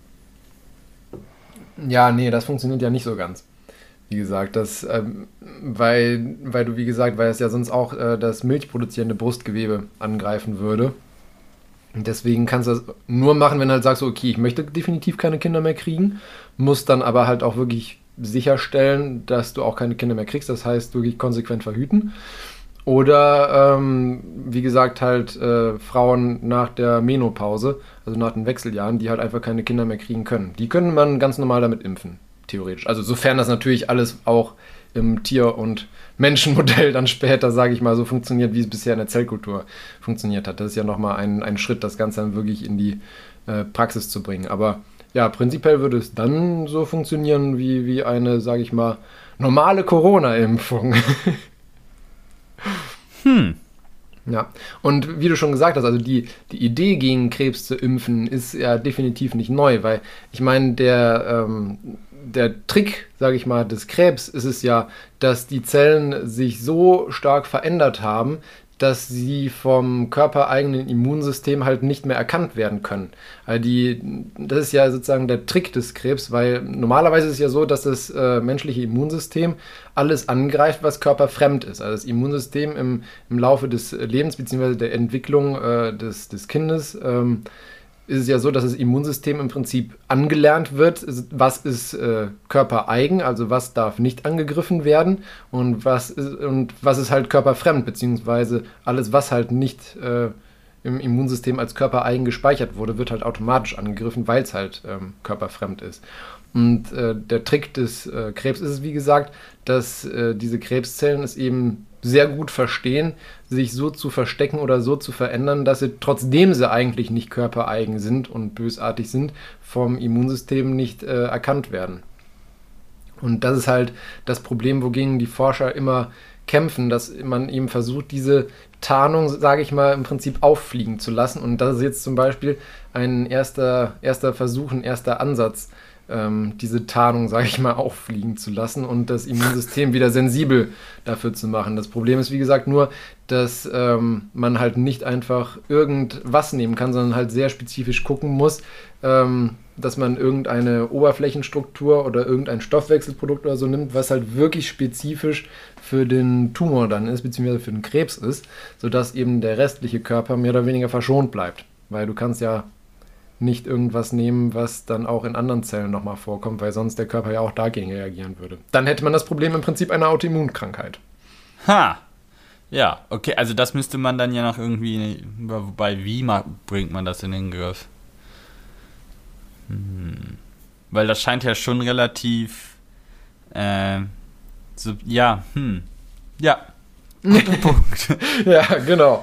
Nee, aber wie gesagt, da sind ja Forscher schon auch seit, seit Jahren dran, die verschiedenen Krebsarten eben zu erforschen. Und in den letzten, sage ich mal, 10, 20 Jahren ähm, sind ja auch in der Tumortherapie super viele sogenannte monoklonale Antikörper ähm, auf den Markt gekommen, die dann eben äh, intravenös gegeben werden, sich dann speziell an Oberflächenstrukturen von dem Krebs setzen und durch diese Markierung von diesen Antikörpern dann für das Immunsystem wieder sichtbar werden. Aber das ist halt immer noch so, dass das eben eine aktive Therapie ist, die auch je nachdem, welche Therapie es ist, auch nicht nebenwirkungsarm gerade ist. Und es wäre halt, sage ich mal, das angenehmste, wenn man einfach das körpereigene Immunsystem direkt von Anfang an darauf sensibilisieren könnte und sagen könnte, okay, sobald du irgendwo im Körper halt eine Zelle findest, die gerade anfängt sozusagen Krebs zu werden, mach die direkt platt, bevor daraus überhaupt ein wirklich relevanter Tumor wird. Aber davon sind wir, glaube ich, noch ein paar Jahre entfernt. Gut. Aber dann ist ja quasi ein festes Ziel äh, in Sicht. ja, genau. So Krebs ungefähr. platt machen. Genau. Krebsimpfung. Ja, Krabbenimpfung hast du aber lustig genannt. Ja. Aber ja, die ganz großen Probleme hier. ja, genau. Ich, ich habe heute hier die, die äh, Schwergewichte mitgebracht. Die Geißel der Menschheit. Die, die Geißel der Menschheit, genau. Naja, ein anderes Diskussionsthema wäre ja auch wieder, wenn man jetzt auch noch jeden Krebs heilen kann, dann haben wir wieder das Problem der Überbevölkerung. Ne? Also, vielleicht hat alles auch so seinen Sinn, ne? Hä, Böse ja. gesagt. Man will, halt nur, man will halt nur nie, nie der Betroffene sein. Ach ja, das sind alles so existen- existenzielle Probleme, äh, die, die ich lieber den Geisteswissenschaftlern überlasse. Da können sich irgendwelche Philosophen drüber Gedanken machen, was da der ethisch korrekte Weg ist. Ich, wenn es eine Technik gibt, der Mensch wird sie einsetzen. Ja, genau. Hat er ja auch schon oft genug bewiesen. Das stimmt. Ja, kommen wir jetzt zu deinen negativen Emissionen. Ja, Von, von negativen Emotionen zu negativen. Emissionen. Oh, ja, toll. Wir sind heute wieder so positiv. Genau. Also wie ein Wort die ganze Stimmung im Raum runterziehen kann. Krebs. genau. Äh, negative Emissionen. Jeder, also jeder weiß, Emissionen sind negativ. Ähm, und äh, das Paradoxe, was ich jetzt erzählen will, ist, wir brauchen, um äh, da, damit wir diese negativen Emissionen in den Griff bekommen, brauchen wir negative Emissionen. Ähm, nämlich, das Ganze ist halt eine, eine, eine Studie äh, zum Thema äh, negative Emissionen, wie man Kohlenstoffdioxid wieder einfängt. Äh, weil, wie das vielleicht auch jeder mitbekommen hat, Ja, versuchen wir bis 2050 so ein 1,5 Grad Ziel zu schaffen. Da wurde jetzt äh, äh, in Paris und auch jetzt in Glasgow da ähm, das äh, die, die Klima Weltklimagipfel haben sie sich wieder zusammengesetzt, tagelang gequatscht äh, und sind auf keinen grünen Zweig gekommen. So, ja, jemand sollte mal was tun. Ähm, ja, und so wird das halt ein bisschen schwierig, dieses 1,5 Grad Ziel zu erreichen. Und äh, laut, also momentaner, also momentanen Stand, wenn du ab jetzt rechnest, müsstest du äh, mit 2050 ähm, quasi auf, auf ein Minus. Das heißt, selbst wenn wir jetzt quasi anfangen, unsere Emotionen zu reduzieren, sind wir schon über unserem Soll. Das heißt, wir können es eigentlich gar nicht mehr schaffen. Es sei denn, wir würden jährlich von, also, also ja, ähm, 2 bis 20 Milliarden Tonnen im Jahr ungefähr wieder zurückholen. Das ist ein bisschen was. Also, weil letztendlich ist das jetzt so, wir haben jetzt Stand X und wir müssen auf Stand Y. Und wenn wir halt nicht schnell genug runterkommen und die Kurve höher ist als unser Soll, müssen wir die Fläche, also das Integral, darunter abtragen. Das heißt, wir müssen äh, zum Schluss steiler werden. Und das können wir anscheinend anders nicht mehr schaffen. Also fällt offensichtlich keinem mehr irgendwas ein. Vielleicht noch zum Vergleich, jährlich emittieren wir 40 Milliarden Tonnen CO2. Das heißt, im Worst Case müssen wir die Hälfte von dem, was wir jährlich emittieren momentan, wieder zurückholen. Nur für die, um die Skala zu verdeutlichen und äh, vielleicht auch dann die Absurdität mancher Forderungen zu sagen, so ja, wir müssen eigentlich gar nicht auf den Klimaschutz achten, weil irgendwelche, die Technik, irgend, Wissenschaft findet schon irgendwie einen, einen Weg, irgendwelche Technik wird kommen. Aber das, wie wir sehen, wird, wird das ein bisschen, wird das schwierig. Das wird wirklich schwierig. Ähm, und da wollte ich jetzt mal fünf Möglichkeiten, also sogenannte CO2 senken, wie wir negative Emissionen produzieren könnten. Ähm, und zwar wäre Nummer eins das naheliegendste, also was würde dir einfallen? Wie man das einfangen könnte, meinst du? Ja, wie man negative Emissionen erzeugen könnte. Naja, indem man zum Beispiel halt irgendwelche Materialien äh, er, erzeugt und daraus Sachen zu, zu bauen oder zu ma machen, die halt unter, unter Verbrauch von CO2 hergestellt werden können. Das wäre ja nett. Das ist quasi der moderne Gedanke der Alchemie. Ja. Aus Scheiße Gold machen. Nee, das, das, nee, da hast du mich falsch verstanden. Man muss ja nur irgendwie, also ich will ja nicht, sag ich mal, CO2 vernichten in dem Sinne, aber du musst halt nur ja irgendwie gebunden kriegen. Aha, jetzt wird es interessant. Ich hatte gedacht, du wolltest es umwandeln in irgendwas. Ja, das wäre wirklich Alchemie. Wäre zwar natürlich auch cool, aber unrealistisch. Ja, weil das Problem ist, dass CO2 ein sehr guten energetischen, sehr guter energetischer Zustand für Kohlenstoff und, und Sauerstoff ist. Naja, Und deswegen möchte gibt es das ja überhaupt. Und wir müssen es irgendwie dazu überreden, dass es das nicht möchte. Da braucht, braucht man viel Überzeugungsarbeit. Ja. Und Nummer eins wäre zum Beispiel eine, eine natürliche Maßnahme. Wir könnten einfach Bäume pflanzen, weil jeder weiß. Äh, Bäume Ja. benutzen CO2, äh, um halt Zucker zu produzieren und, äh, äh, und sogar noch als Bonus obendrauf imitieren sie bei dieser Reaktion Sauerstoff. Hm. Also haben wir quasi, kriegen wir da doppelt was zurück. Ähm, und man könnte halt, also das, das Problem, was man hat, ist, dass das dauert ja. Also du kannst ja nicht heute Bäume pflanzen und dann sind die da, sondern die brauchen halt ja ein paar Jahrzehnte sogar, wenn du nicht schnell wachsende Monokulturen anlegst. Und das hat die Menschheit eigentlich ja schon ausprobiert und ist zum Schluss gekommen, dass das dumm ist, weil das macht schädlich, schädlingsanfällig äh, und das äh, ökologisch wir, ist das auch wir pflastern eher unsere Parks einfach zu mit Bambus. genau, Gras quasi.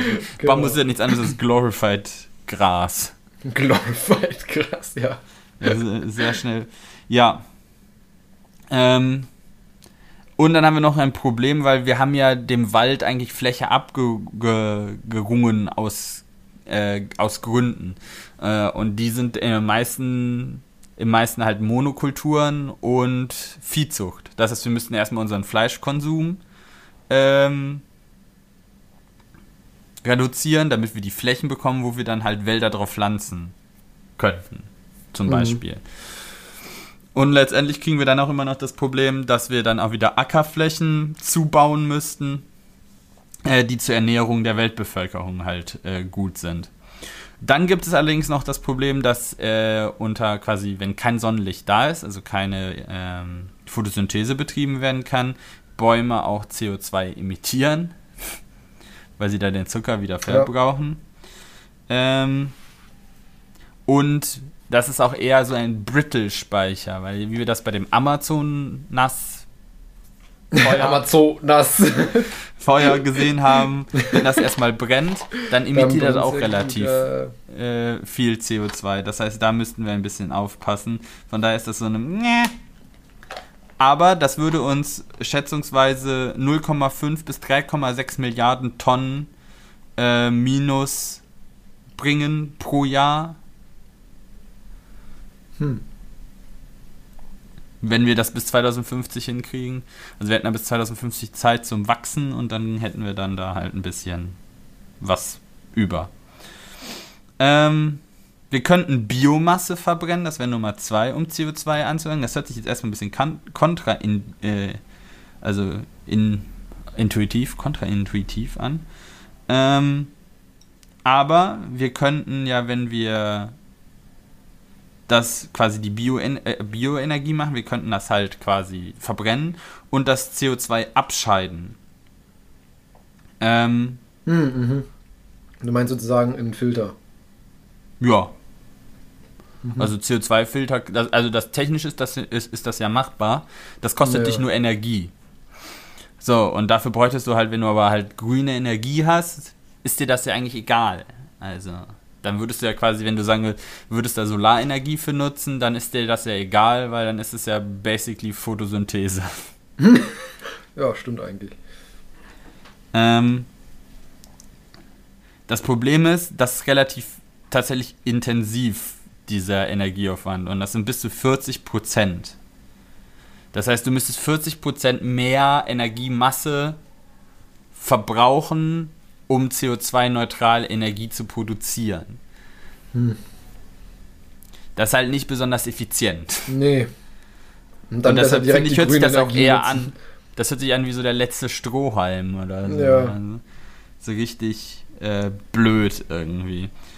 Ähm, und du hättest halt wieder das Problem, wenn du halt Biomasse wieder verbrennst, du müsstest sie irgendwo anpflanzen, dann hast du wieder das Ackerflächenproblem äh, oder du greifst wieder in Ökosysteme ein. Also das ist eher so, so nach dem Motto, wenn gar nichts mehr hilft, dann mhm. machen wir das.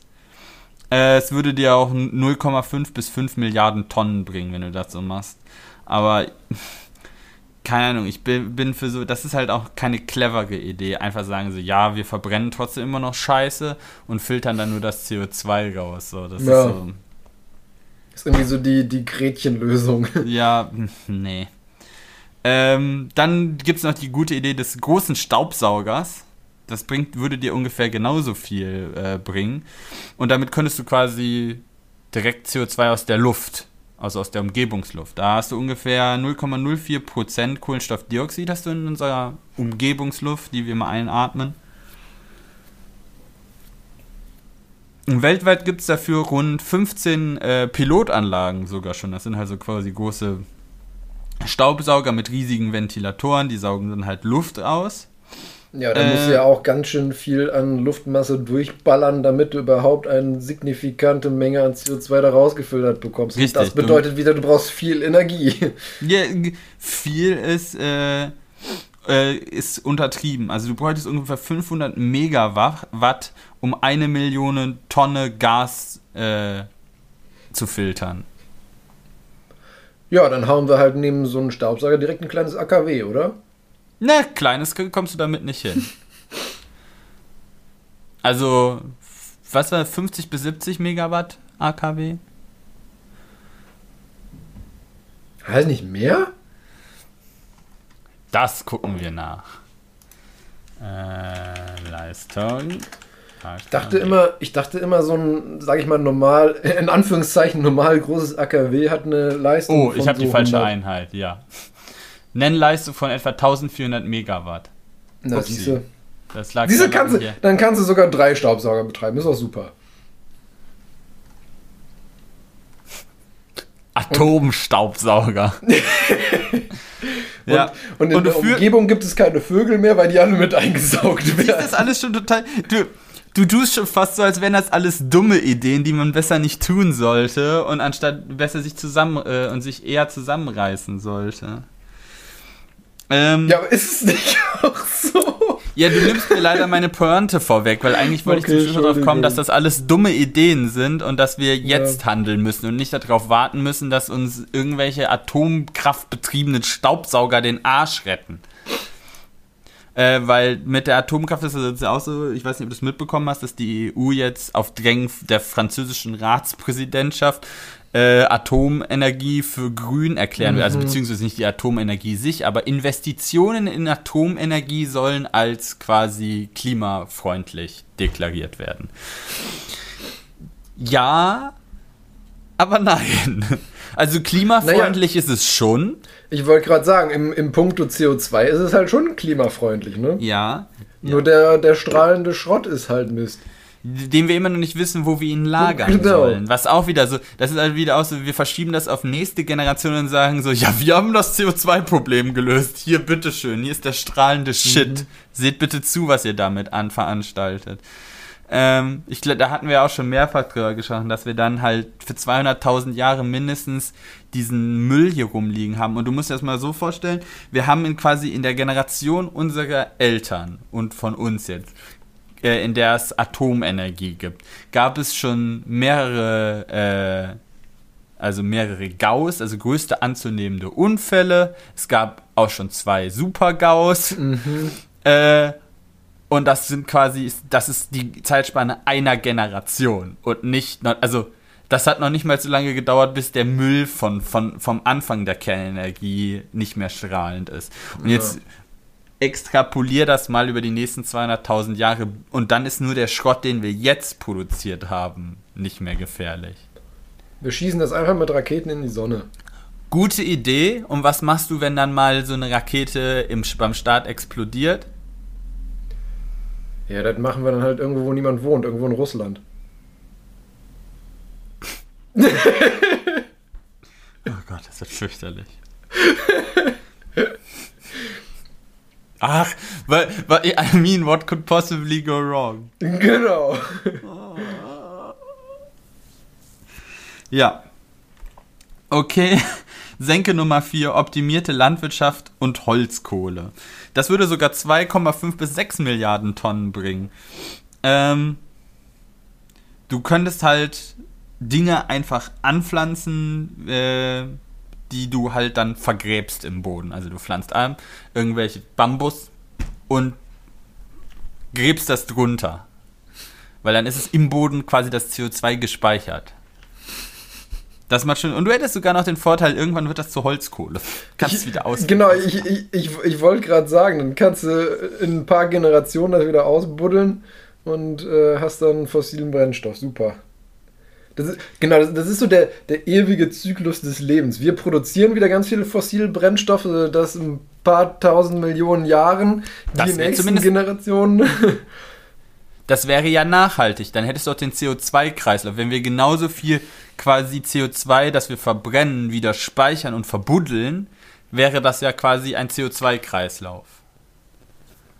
Das Problem ja. ist, wir verbrauchen die Scheiße schneller als die Als wir sie verbuddeln können. ja, das Problem ist, verbuddeln reicht halt nicht. Ja. Wir brauchen auch noch Druck und Energie, um das zu verkohlen. Ähm, und da haben wir auch wieder das Problem, dass wir Fläche brauchen, Schädlingsbefall oder Feuer machen uns einen Strich durch die Rechnung. Das ist alles wieder sehr brittle. Äh, Senke Nummer 5 wären zum Beispiel pulverisierte Gesteine. Äh, es gibt nämlich Arten von Gesteine, die äh, dazu in der Lage sind, Kohlenstoffdioxid aufzusaugen. Äh, das sind pulverisierte Basalte oder äh, Mantelgesteine wie Peridotit. Äh, und diese Steine, wenn du die halt einer hohen CO2-Konzentration aussetzt, verwittern die ungemein schnell und binden halt dieses CO2. Ähm, wenn du halt das schön so pulverförmig und dann quasi wie so einen großen Filter jagst du das Gas dadurch, äh, könntest du da gut was wegschaffen. Das sind äh, 2,2 bis 4 Milliarden Tonnen. Und du hast dann halt auch nur dann halt so Steinstaub, den du irgendwo hinschmeißt. Ähm, das Problem ist, praktische Forschung gibt es da, also für den Maßstab, in dem wir das brauchen, halt ich noch nicht. Sagen, wir das hat nämlich auch das, äh, glaube bei, bei der letzten Aufnahme gesagt gehabt, dass das in der Anästhesie schon sozusagen im kleinen Maßstab gibt. Genau, für die Sa Gasreinigung. Mm, genau, weil äh, letztendlich du ja vom, vom Sauerstoff nur ungefähr ein, ein Viertel, äh, was in der Umgebungsluft ist, überhaupt äh, verbrauchst. Und dann wird im Prinzip einfach nur das, äh, das CO2 wieder rausgefiltert, sodass ein Teil von der Ausatemluft einfach wieder rezirkuliert werden kann. Und da nennt sich das Ganze nämlich auch Atemkalk. Ja, okay, gut. Netter Einwurf. Das Problem ja. ist, was du dann halt machst, wenn du das irgendwo hinki äh, äh, hinkippst, du machst den Boden alkalisch. Das heißt, wir müssten es wieder irgendwo lagern, wo es keinen Schaden anrichtet. Also haben wir wieder dieses Atommüll-Endlagerproblem quasi. Ja, wie gesagt, irgendwo in Russland, wo keiner wohnt. Genau, genau wie du Haufen von irgendwelcher Scheiße hinschmeißen Genau. Ähm, aber ja, so würde das äh, funktionieren. Und der Witz wäre eigentlich, diese Steine, die ich gesagt habe, diese Peridotit äh, und Basalte, gibt es sehr häufig im Nahen Osten. Das heißt, die könnten nahtlos dann von Erdölproduktion zu Basalt CO2-Produktion umschwenken. Hm. Hey, it's a business case. Genau. Äh, Senke Nummer 6, Ozeandüngung. Ähm, weil wir haben ja schon über Pflanzen gesprochen, aber wir haben ja gesagt immer nur Bäumchen und Gras und sowas. Äh, aber Algen betreiben ja auch Photosynthese. Also schmeißen wir irgendwas, was Algen sehr gerne mögen, da rein, irgendwelche Nährstoffe. Äh, sodass wir großflächig Algen, Algenwachstum anregen. Die betreiben dann Photosynthese, binden das CO2, sterben und fallen zu Boden. Und wir haben unser Problem gelöst, oder? Mm, -mm. Ähm, tatsächlich wurde genau aus Gründen dafür schon 1972 äh, die zur Verhütung der Meeresverschmutzung Gesetze in Kraft gesetzt, weil man nicht mit dem Ökosystem Meer tinkern wollte. Ich wollte gerade sagen. Vor allen Dingen, weil kein Mensch was passiert, wenn du das, wenn du Algenwachstum unnötig anregst, was dann, also was passiert in deinem Gartenteich, wenn das passiert? Der kippt. Ja, und Das wäre vor, bei deinem Gartenteich Atlantik ist das kippt. halt bei dem das für die drei Goldfische da drin ist das halt tragisch, aber wenn das halt mit dem Atlantik passiert, äh, ist das quasi das Todesurteil für die Menschheit. Also Boah, stell mal vor, was das stinkt, wenn so der ganze Atlantik auf einmal vergammelt. ja, vor allen Dingen der wird dann das ganze CO2, was du da drin gespeichert hast, auf einmal wieder frei. Prost Und, Mahlzeit. und noch mehr. ja, weil alle Viecher dann da- alles dann da drin abstirbt und Ja. verrottet. Schön. Also haben sie, äh, wurde dann auch hier folgerichtig gesagt, nee, lass mal besser die Finger von. Ähm, ja, und dann gibt es noch sogenannte Speicher, also dass du einfach für ewig Dinge wieder wegsperrst, wie der Mensch das immer macht. Einfach äh, in Norwegen tut man das nämlich schon, die pumpen halt dann einfach CO2 unters Meer in irgendwelche Gesteinsschichten. Ähm, Dann war es irgendwann mal groß blub und es ist alles wieder raus. Das machen die seit 25 Mi- Jahren schon. Und da soll wohl Platz sein für 200 Milliarden Tonnen. Ich meine, du könntest äh, die angebohrten Ölblasen, weißt du, quasi benutzen. Just Saying Ja, war ja auch Prinzip- dicht. Ja, vor allem im Prinzip, ich meine, ähm, der, ich, wie ist das eigentlich momentan? Wird das eigentlich mit Umgebungsluft dann eigentlich gefüllt? Weil du saugst das ja nicht leer, oder? Die Ölblasen. Das ist eine gute Frage. Hab ich mir da Wasser rein oder Luft? Ja, eben. Irgendwer, also, weil ich meine, du, du wirst ja nicht so, so ein krasses Vakuum erzeugen können, um das einfach leer zu suckeln. weil das wäre dann ja eigentlich wirklich, also, zwar jetzt nicht die Patentlösung, aber zumindest ja auch schon mal ein, ein Weg, ein bisschen was loszuwerden, vorübergehend. Ja, der Witz ist, ähm, man sollte dann ja irgendwelche Warnsysteme haben, falls dann halt mal so Gasblowouts stattfinden oder sowas, ne? Deswegen, wie gesagt, blub. Gibt's aber nicht. Also die Norweger pumpen da seit 25 Jahren Zeug rein und wissen nicht, ob da irgendwo was rauskommt oder so. Das ist ja. Ich stelle mir das so vor, so, ja, also passt für 100 Jahre irgendwie Gas rein und Das- nach, 100, nach 150 Jahren so, ach, es passt doch mehr rein und die ganze Zeit ist einfach am anderen Ende wieder am rausblubbern. Ja. Aber ja, ich glaube, wir können das, also wenn, so wie man es sich so schön rechnet, könnte es funktionieren. Aber wir haben ja auch schon einige Probleme mit diesen ähm, Aktionen aufgedeckt. Ähm, und deshalb sollten wir uns da nicht drauf verlassen, dass uns Stimmt. das den Arsch retten wird. Korrekt. Tja, Ist alles sehr deprimierend. wir sind alle Wir verdammt. sind alle verloren. Ja. Nur, nur, dass wir beide es nicht mehr erleben werden. ja. Und genau das ist die Mental Mentalität, die uns alle irgendwann umbringen wird. Genau, die uns an diesen Punkt gebracht hat. Genau. Und nach mir die Sinnflut. Na. Ja, ähm, wunderbar. Kommen wir jetzt zu meinen äh, News für Nerds, die ich aufgrund der fortgeschrittenen Zeit, glaube ich, wirklich äh, sehr kurz und knapp halten werde. Ja. Ähm, ich habe drei Kleinigkeiten wieder mitgebracht aus der Welt der, äh, der Medizinwissenschaft sozusagen. Und zwar das erste ist, dass äh, neue Erkenntnisse zu meinem äh, Lieblings, zu meiner Lieblingsdroge Koffein. Und zwar haben da Forscher herausgefunden, dass äh, Koffein die sogenannte dynamische äh, Sehschärfe ähm, verbessert. Jetzt äh, fragst du dich wahrscheinlich, what the fuck ist dynamische Sehschärfe? Ähm, dynamische Sehschärfe ist äh, letztendlich mit ein Teil unseres äh, Reaktionsvermögens. Und zwar ist das einfach, dass du ein bewegtes Objekt halt fokussieren und scharf stellen kannst. Also sprich, zum Beispiel, wenn ein Vogel vorbeifliegt, dass du den anfokussierst, scharf stellst, erkennst, ah, ist ein Vogel und äh, ja, keine Ahnung, kein Stein, der auf mich geworfen wird oder sowas. Mhm. Und das ist die dynamische Sehschärfe. Und da haben sie eben eine, eine, Pro, äh, eine Probe, sag ich schon, eine Studie gemacht mit 21 Studienteilnehmern, die. Ähm, 21. Ja, das ist eine kleine Studie. Wen interessiert das auch, muss man ja dazu sagen. Ne? Was bringt Ja, dir das aber als Erkenntnis? N21 ist ja. Naja, egal. Ja, besonders für deine Maßstäbe ist es ein Witz, ich weiß. Ähm, auf jeden Fall hat man den, ähm, hat man, äh, beziehungsweise es waren, Moment. Nee, also es waren insgesamt 42. Also man hatte ein, 21 Kontrollen und 21 Probanden sozusagen. Ähm, also ein bisschen mehr zumindest. Die eine Hälfte hat ähm, eine Dosis von äh, 4 Milligramm Koffein pro Kilogramm Körpergewicht äh, erhalten, was im Durchschnitt ungefähr dem Koffeingehalt von 2000 Espresso ähm, entspricht. Und äh, die anderen haben halt ein Placebo bekommen. Und äh, dann mussten die an einer Computersimulation letztendlich immer so bewegte Objekte identifizieren. Und dabei wurde dann eben gezeigt, dass das bei den Probanden mit Koffein signifikant, signifikant besser ging und schneller ging als bei den äh, Probanden mit dem Placebo-Mittelchen. Ähm, was aber auch interessant war, ähm, finde ich, dass das am besten gelang bei äh, horizontal bewegten Objekten, wohingegen frei bewegte oder vertikal bewegte schlechter zu identifizieren waren. Okay.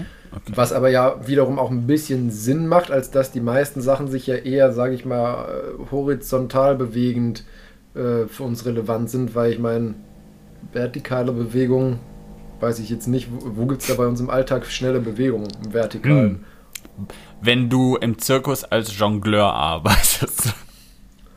Ja. okay. Kommen wir zum nächsten Thema. Ähm, das zweite ist, ähm, was ich auch super interessant fand, äh, dass ein, in einer ähm, Studie Forscher ein neues Biomaterial für Implantate entwickelt haben, ähm, was sehr strapazierfähig ist und äh, womit die in diesem Versuch ähm, erstmal Stimmbänder künstlich sozusagen nachgebildet haben. Und zwar ähm, hat man diese, also die Grundidee ist letztendlich, dass man ein, ähm, ein, ein äh, Gel, sage ich mal, ein, ein äh, ja, Netzwerk im Prinzip als Stützstruktur nutzt, um da dann äh, Zellen einsprießen zu lassen, ähm, damit das vom Körper eben gut akzeptiert wird.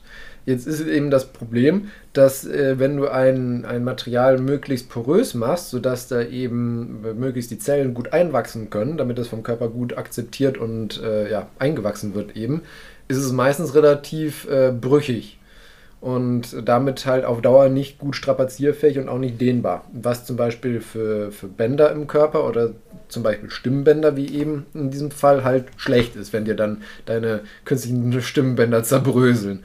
Mm. Und äh, deswegen haben die jetzt ein, äh, ein spezielles Hydrogel-Polymer entwickelt, wo die letztendlich ähm, zwei verschiedene Vernetzungstypen nutzen, wo ein letztendlich äh, ein Netz im Prinzip diese Porosität herstellt und das andere Netz für die Strapazierfähigkeit sorgt.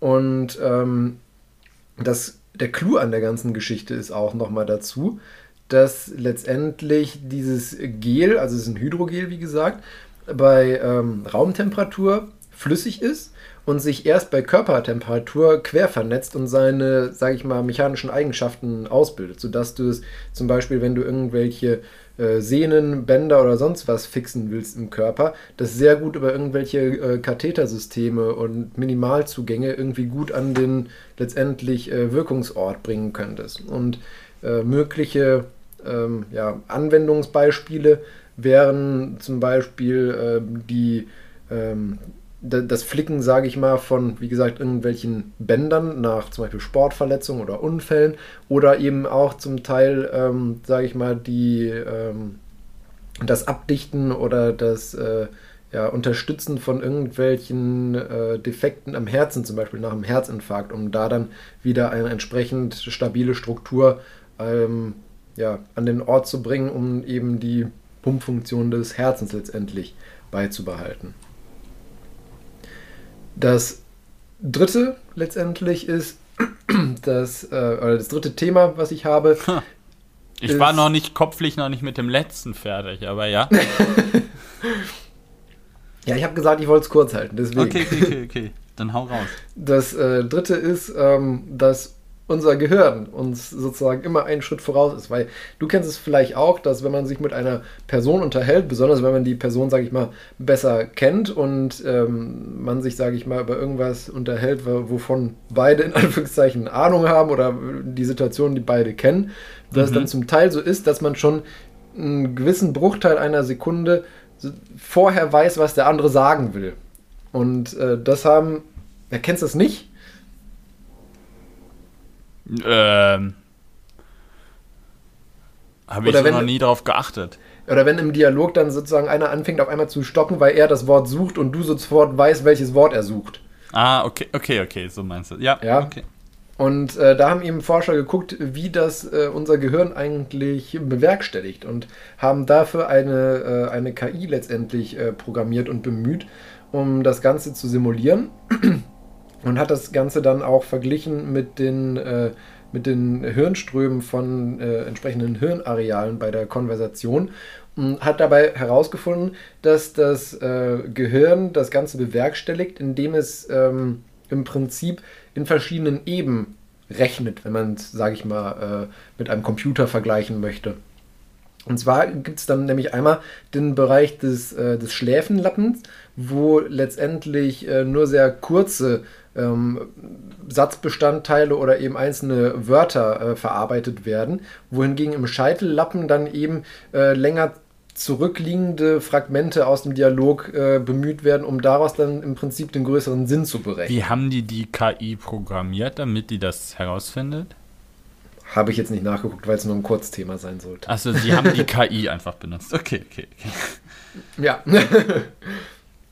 genau, und auf jeden Fall ist es eben so, dass der, dass der Scheitellappen im Prinzip das große Ganze äh, berechnet und im Auge hat, um daraus die Schlüsse zu ziehen, wohingegen der Schläfenlappen im Prinzip äh, das nachfolgende Wort versucht zu verstehen oder in Anführungszeichen vorherzusagen, sofern man das äh, so nennen möchte. Fand ich auf jeden Fall auch ganz interessant, dass im Prinzip in einem ganz geringen Maßstab bei einem entsprechend uns bekannten Thema sozusagen unser Gehirn, wenn man so möchte, in die Zukunft denken kann. Aufgrund von Erfahrungswerten, die man hatte. Hm. Ja, das waren meine drei kurzen und schnellen News für Nerds. Das würde mich jetzt tatsächlich interessieren, äh, ob die da, also ein Gehirn nachgebaut haben, quasi, um zu gucken, wie das dann funktioniert. Oder einfach quasi wie so präkognitive Arbeit funktioniert. Also quasi, wenn ich jemandem folge und sowas bastel. Also dann quasi die. Ja, okay. Dann kannst du gerne auf unsere Shownotes gehen, da habe ich einen mm. Link zum, zur Originalpublikation drin. Ja, dann werde ich das mal, mir mal angucken. Ja, ist äh, der drittletzte Link bei uns im Dokument. Gut, dann äh, mache ich schnell noch mit meiner Causa Obscura frei. Frei Schnauze weiter, würde ich sagen. Ja. Ähm, letztendlich bin ich die Tage mal darüber gestolpert, dass es äh, eine ganze Serie von äh, Webseiten gibt, auf denen quasi äh, äh, Leute, die moderne medizinische Errungenschaften für den Teufel halten, sich zusammenrotten können äh, und äh, quasi ihre, ihre eigene Parallelgesellschaft aufbauen können. Mit halt wie, wie Kleinanzeigen, äh, Jobportale, nur halt äh, Für Bescheuerte. das hast du jetzt gesagt. Stehe ich ähm, auch zu. da stehe ich. Also, ähm, das, also, es hört sich nicht nur so an, als wäre das eine reine Corona-Sache, also so grundsätzlich, deshalb sagte ich auch moderne medizinische Errungenschaften. Äh, ich finde das auch ein bisschen bedenklich, dass das so, dass, dass die Leute sich meinen, so separieren zu müssen und da ihre eigenen Klicken aufzubauen. Ähm, ja, ich habe für mich persönlich entschieden, ich habe mal geguckt, was, was da so in meiner Umgebung drin steht, damit ich weiß, welche äh, Physiotherapiepraxen ich zum Beispiel meiden muss. oh je. Ja. Ähm, schwierig. Allerdings gibt es da wohl auch sehr viele Fake-Angebote, weil, also das, worüber ich da gestolpert bin, war halt ein Angebot der Technischen Universität Duisburg äh, für angewandt, moderne angewandte Medizin, dass das wohl ohne äh, Impfzertifikat möglich wäre. Okay. Ähm, das aber so an sich schon Schwachsinn, weil das ja vom Land aus geregelt ist, dass nur Eben, quasi 2G-Veranstaltungen möglich sind und äh, dann kommt noch erschwerend hinzu, dass es die Technische Universität Duisburg gar nicht gibt.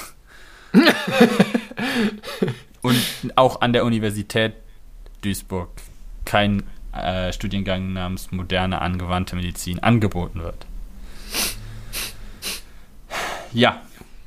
Und das Super. hat mich über ein Zitat von der guten Mighty Nguyen Kim stolpern lassen, äh, weil die hat äh, das äh, mal das, das Toleranzparadoxon von Karl Popper äh, zitiert.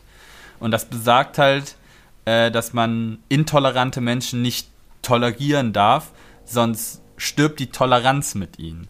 Weil mir öfters dann auch schon mal vorgeworfen wird, dass ich intolerant wäre, weil ich sowas nicht tolerieren kann. Und dann sage ich immer, nein, das hat nichts mit Toleranz zu tun.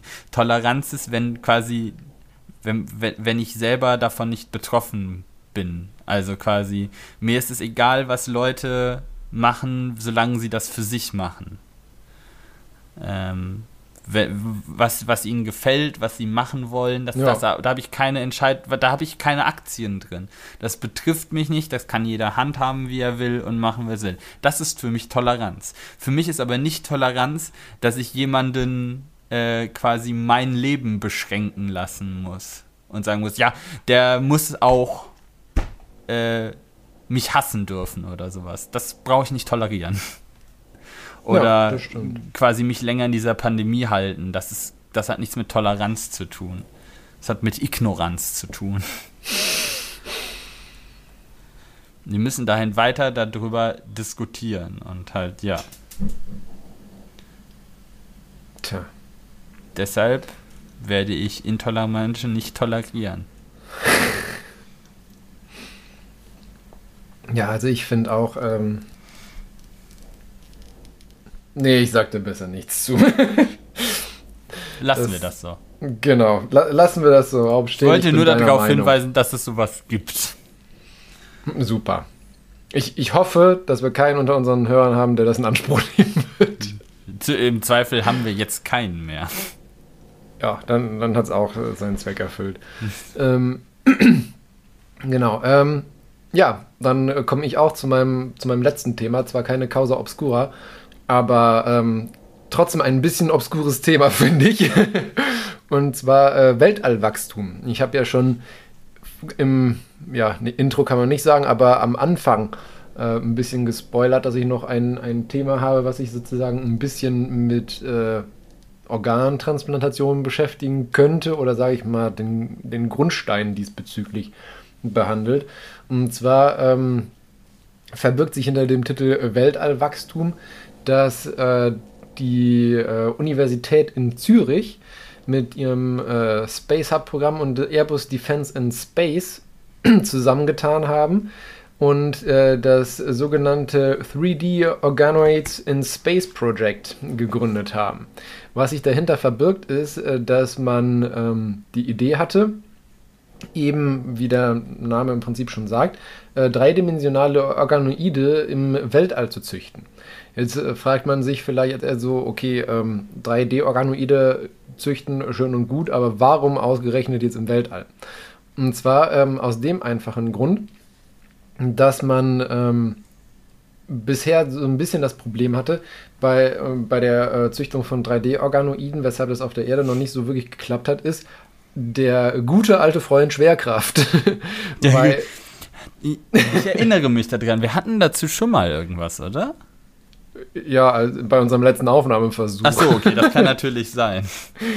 ähm, genau, und äh, zwar ist es halt einfach so, dass äh, reine Zellkulturen, also sofern das nicht im, im Körper, sage ich mal, über die Jahre, die halt ein menschlicher Körper wächst äh, und nicht die entsprechenden Stützstrukturen hat, äh, dreidimensionale Zellstrukturen zu züchten, sehr schwierig sich darstellt, weil denen einfach die, die Stützstrukturen fehlen oder die, die halt nicht schnell genug ausprägen können. Man kann zwar so einzelne Zellcluster, sage ich mal, äh, heranzüchten, die dann auch äh, einzelne Funktionen äh, von, von körpereigenen Organen ähm, nachstellen können aber es war bisher halt äh, nicht möglich oder ist auch noch nicht möglich, ganze Organe wirklich nachzuzüchten, die dann sozusagen im äh, Gesamtsystem des Organs die äh, Stoffwechselwege und so weiter darstellen können. Somit hat man dann ähm, eben in, dieser, in diesem Forschungsprojekt, in dieser Forschungsgruppe schon im März 2020, als das Ganze begann, 250 Teströhrchen mit äh, menschlichen Stammzellen für einen Monat lang äh, auf die ISS geschossen und dort dann eben äh, wachsen Auf lassen. die ISS geschossen. Genau, oder in die ISS geschossen, je nachdem. Ja, ich habe mir auch gerade gedacht. Und um da eben zu gucken, wie letztendlich ähm, sich diese äh, Zellkulturen verhalten, wenn sie eben nur in Mikrogravitation sich befinden. Weil Ah. äh, es ist ja so, auf der ISS ist man ja nicht im, im engeren Sinne nicht hundertprozentig schwerelos, Man streng genommen, fällt sondern, nur sehr lange. Genau, sondern man fällt nur sehr langsam, deswegen Mikrogravitation. Und äh, da gab es dann eben äh, verschiedene äh, Ansätze für organähnliche, wo sich diese Stammzellen eben in organähnliche Strukturen differenzieren sollten. Und zwar sollten die sich äh, in, in Leber, Knochen und Knorpelstrukturen differenzieren. Hm, okay. Und ähm, da hat man eben gesehen, dass äh, diese Teststrukturen auf jeden Fall sehr gut gewachsen sind und auch äh, sehr gut, sage ich mal, in diesen Röhrchen in die Höhe gewachsen sind, mehr oder weniger. Ähm, und äh, so dass man das Ganze eben jetzt äh, zum Anlass genommen hat, das ganze Forschungsprojekt äh, weiter fortzuführen und man nun in einer weiteren Mission äh, Gewebestammzellen von zwei Frauen und zwei Männern unterschiedlichen Alters wieder ins All geschickt hat, um dort dann jetzt größere Zellkulturen ähm, mit zu erstellen und größere Zellcluster wachsen zu Ah, lassen. deshalb auch Organoid.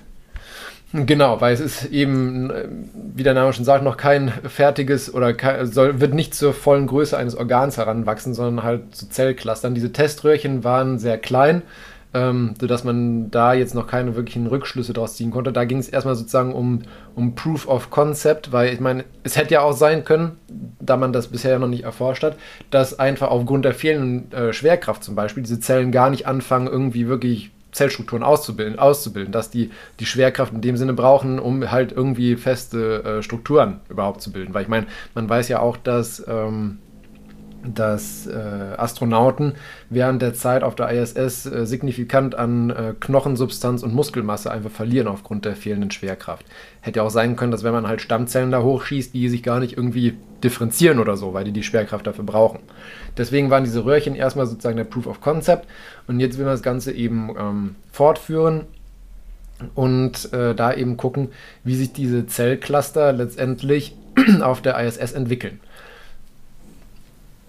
Ja, und das, was man allerdings äh, noch nicht weiß oder wo man sozusagen ein bisschen Bedenken hat, in Anführungszeichen, ist, wenn man das Ganze letztendlich in, ähm, im Weltall halt angezüchtet hat. Also angenommen, man wäre jetzt so weit, dass man zum Beispiel eine ganze Niere oder sowas da oben anzüchten könnte aus Stammzellen. Eine weiß man natürlich Organbank. nicht. Genau, weiß man natürlich nicht, wie das Ganze sich verhält, wenn man das dann jetzt halt wieder zurück auf die Erde holt. Oh, und das guter Ganze Punkt. plötzlich der äh, Erdanziehungskraft oder der normalen Erdanziehungskraft halt ausgesetzt ist. Ob das dann problemlos funktioniert, ob das dann sozusagen Stützgewebe einfach nachträglich ähm, ausprägt, sodass es seine dreidimensionale Form und Funktionalität behält. Oder hat man dann einfach dadurch, dass es halt von Anfang an keine Erdanziehungskraft gewohnt war, einfach nur noch einen äh, Matschezellhaufen, der halt kollabiert aufgrund der Erdanziehungskraft. Das ist nämlich auch was, äh, wo die Forscher halt noch nicht genau wissen, was sie zu erwarten haben. Deswegen will man jetzt eben in immer, wie, immer weiter und größer skalierten äh, Versuchsaufbauten das Ganze erforschen, um dann gegebenenfalls eben äh, einfacher im Weltall diese Organoide heranzüchten zu können, weil die eben dort besser und schneller wachsen, weil sie eben nicht unter oder unter Mikrogravitation wachsen können.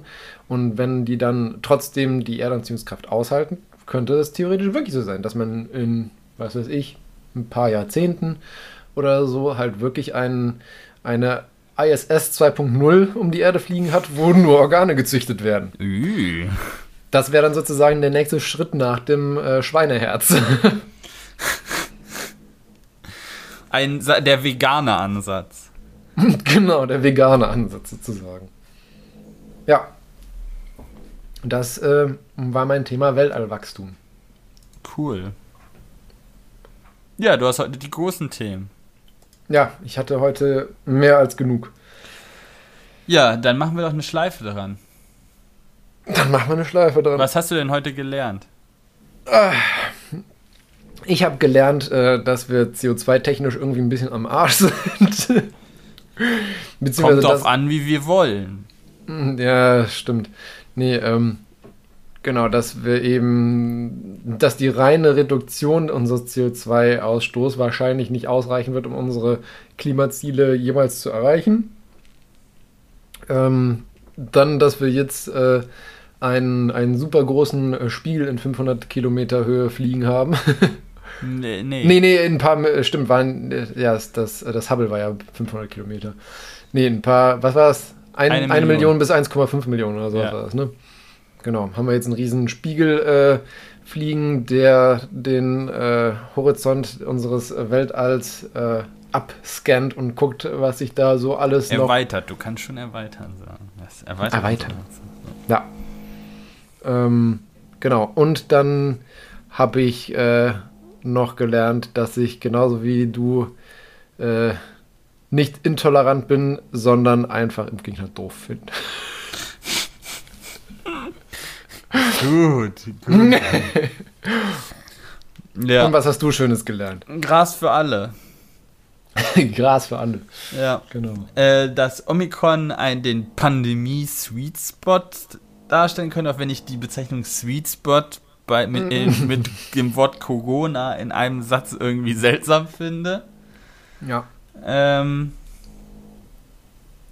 Ach so, ja, genau, das hier, das äh, Molnupiravir äh, tatsächlich äh, ein, ein neuer quasi Versorgungsschritt oder sein könnte. Äh, oder ist, müsste man eigentlich sagen. Und dass wir Crazy Fancy Dancy jetzt in der Mühe sind, Tierorgane in Menschen zu verpflanzen.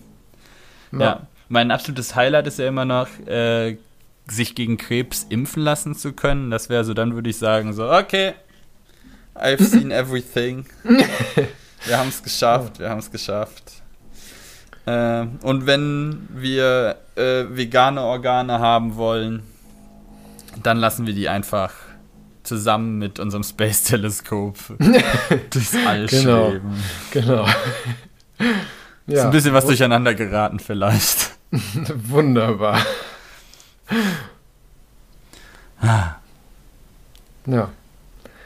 Dann äh, würde ich sagen, bring uns mal noch mit deinem humoristischen Rauskehrer aus der Das ist der gleiche raus. wie beim letzten, bei der letzten Aufnahme. Ja, ich weiß. Ich, ich kenne ihn zwar, aber die äh, Zuhörer kennen ihn noch Du nicht. tust so, als würdest du ihn nicht kennen. Genau, ich, ich, ich werde trotzdem lachen. Okay, also, Anne schwelgt in Erinnerung. Als Kind liebte ich es, an Winterabenden in der Stube vor knisterndem Feuer zu sitzen. Leider gefiel das meinem Vater nicht. Er hat es mir verboten. Warum denn? Nun, wir hatten keinen Kamin. Ein bisschen Äh, okay, irre jetzt. genug. Vielleicht. Vielleicht. Ähm, ja, ich, ich, kann, ich kann kein aufgesetztes Lachen einfach. Kannst da so Insert Dosenlachen. Insert Dosenlachen, genau. Ja, ähm, damit sind wir am, am Ende einer neuen Folge. Ähm, ich werde diesmal. ja, hoffentlich, genau. Ähm, ich werde diesmal diese Folge doppelt und dreifach abspeichern, sodass sie nicht verloren geht. Ähm, genau, und dann. Jetzt muss ich mal bei mir in den, in den Kalender gucken, wann denn die nächste Folge eigentlich dran wäre. Ja, also bei mir würde es in zwei Wochen diesmal ausnahmsweise wieder klappen. Wie schaut es bei dir aus? Schauen wir mal. Schauen wir mal. Genau, wenn du nicht wieder beim Umzug helfen musst. nehmen wir äh, in zwei Wochen die nächste Folge auf, aber dann wieder wie gehabt an einem Sonntag. Ja, ich, ich wünsche dir ein, ein schönes Wochenende. Okay. Erhol dich gut. Oh. Und ähm, genau, bis zum nächsten Mal, würde ich sagen. Tschüss. Tschüss.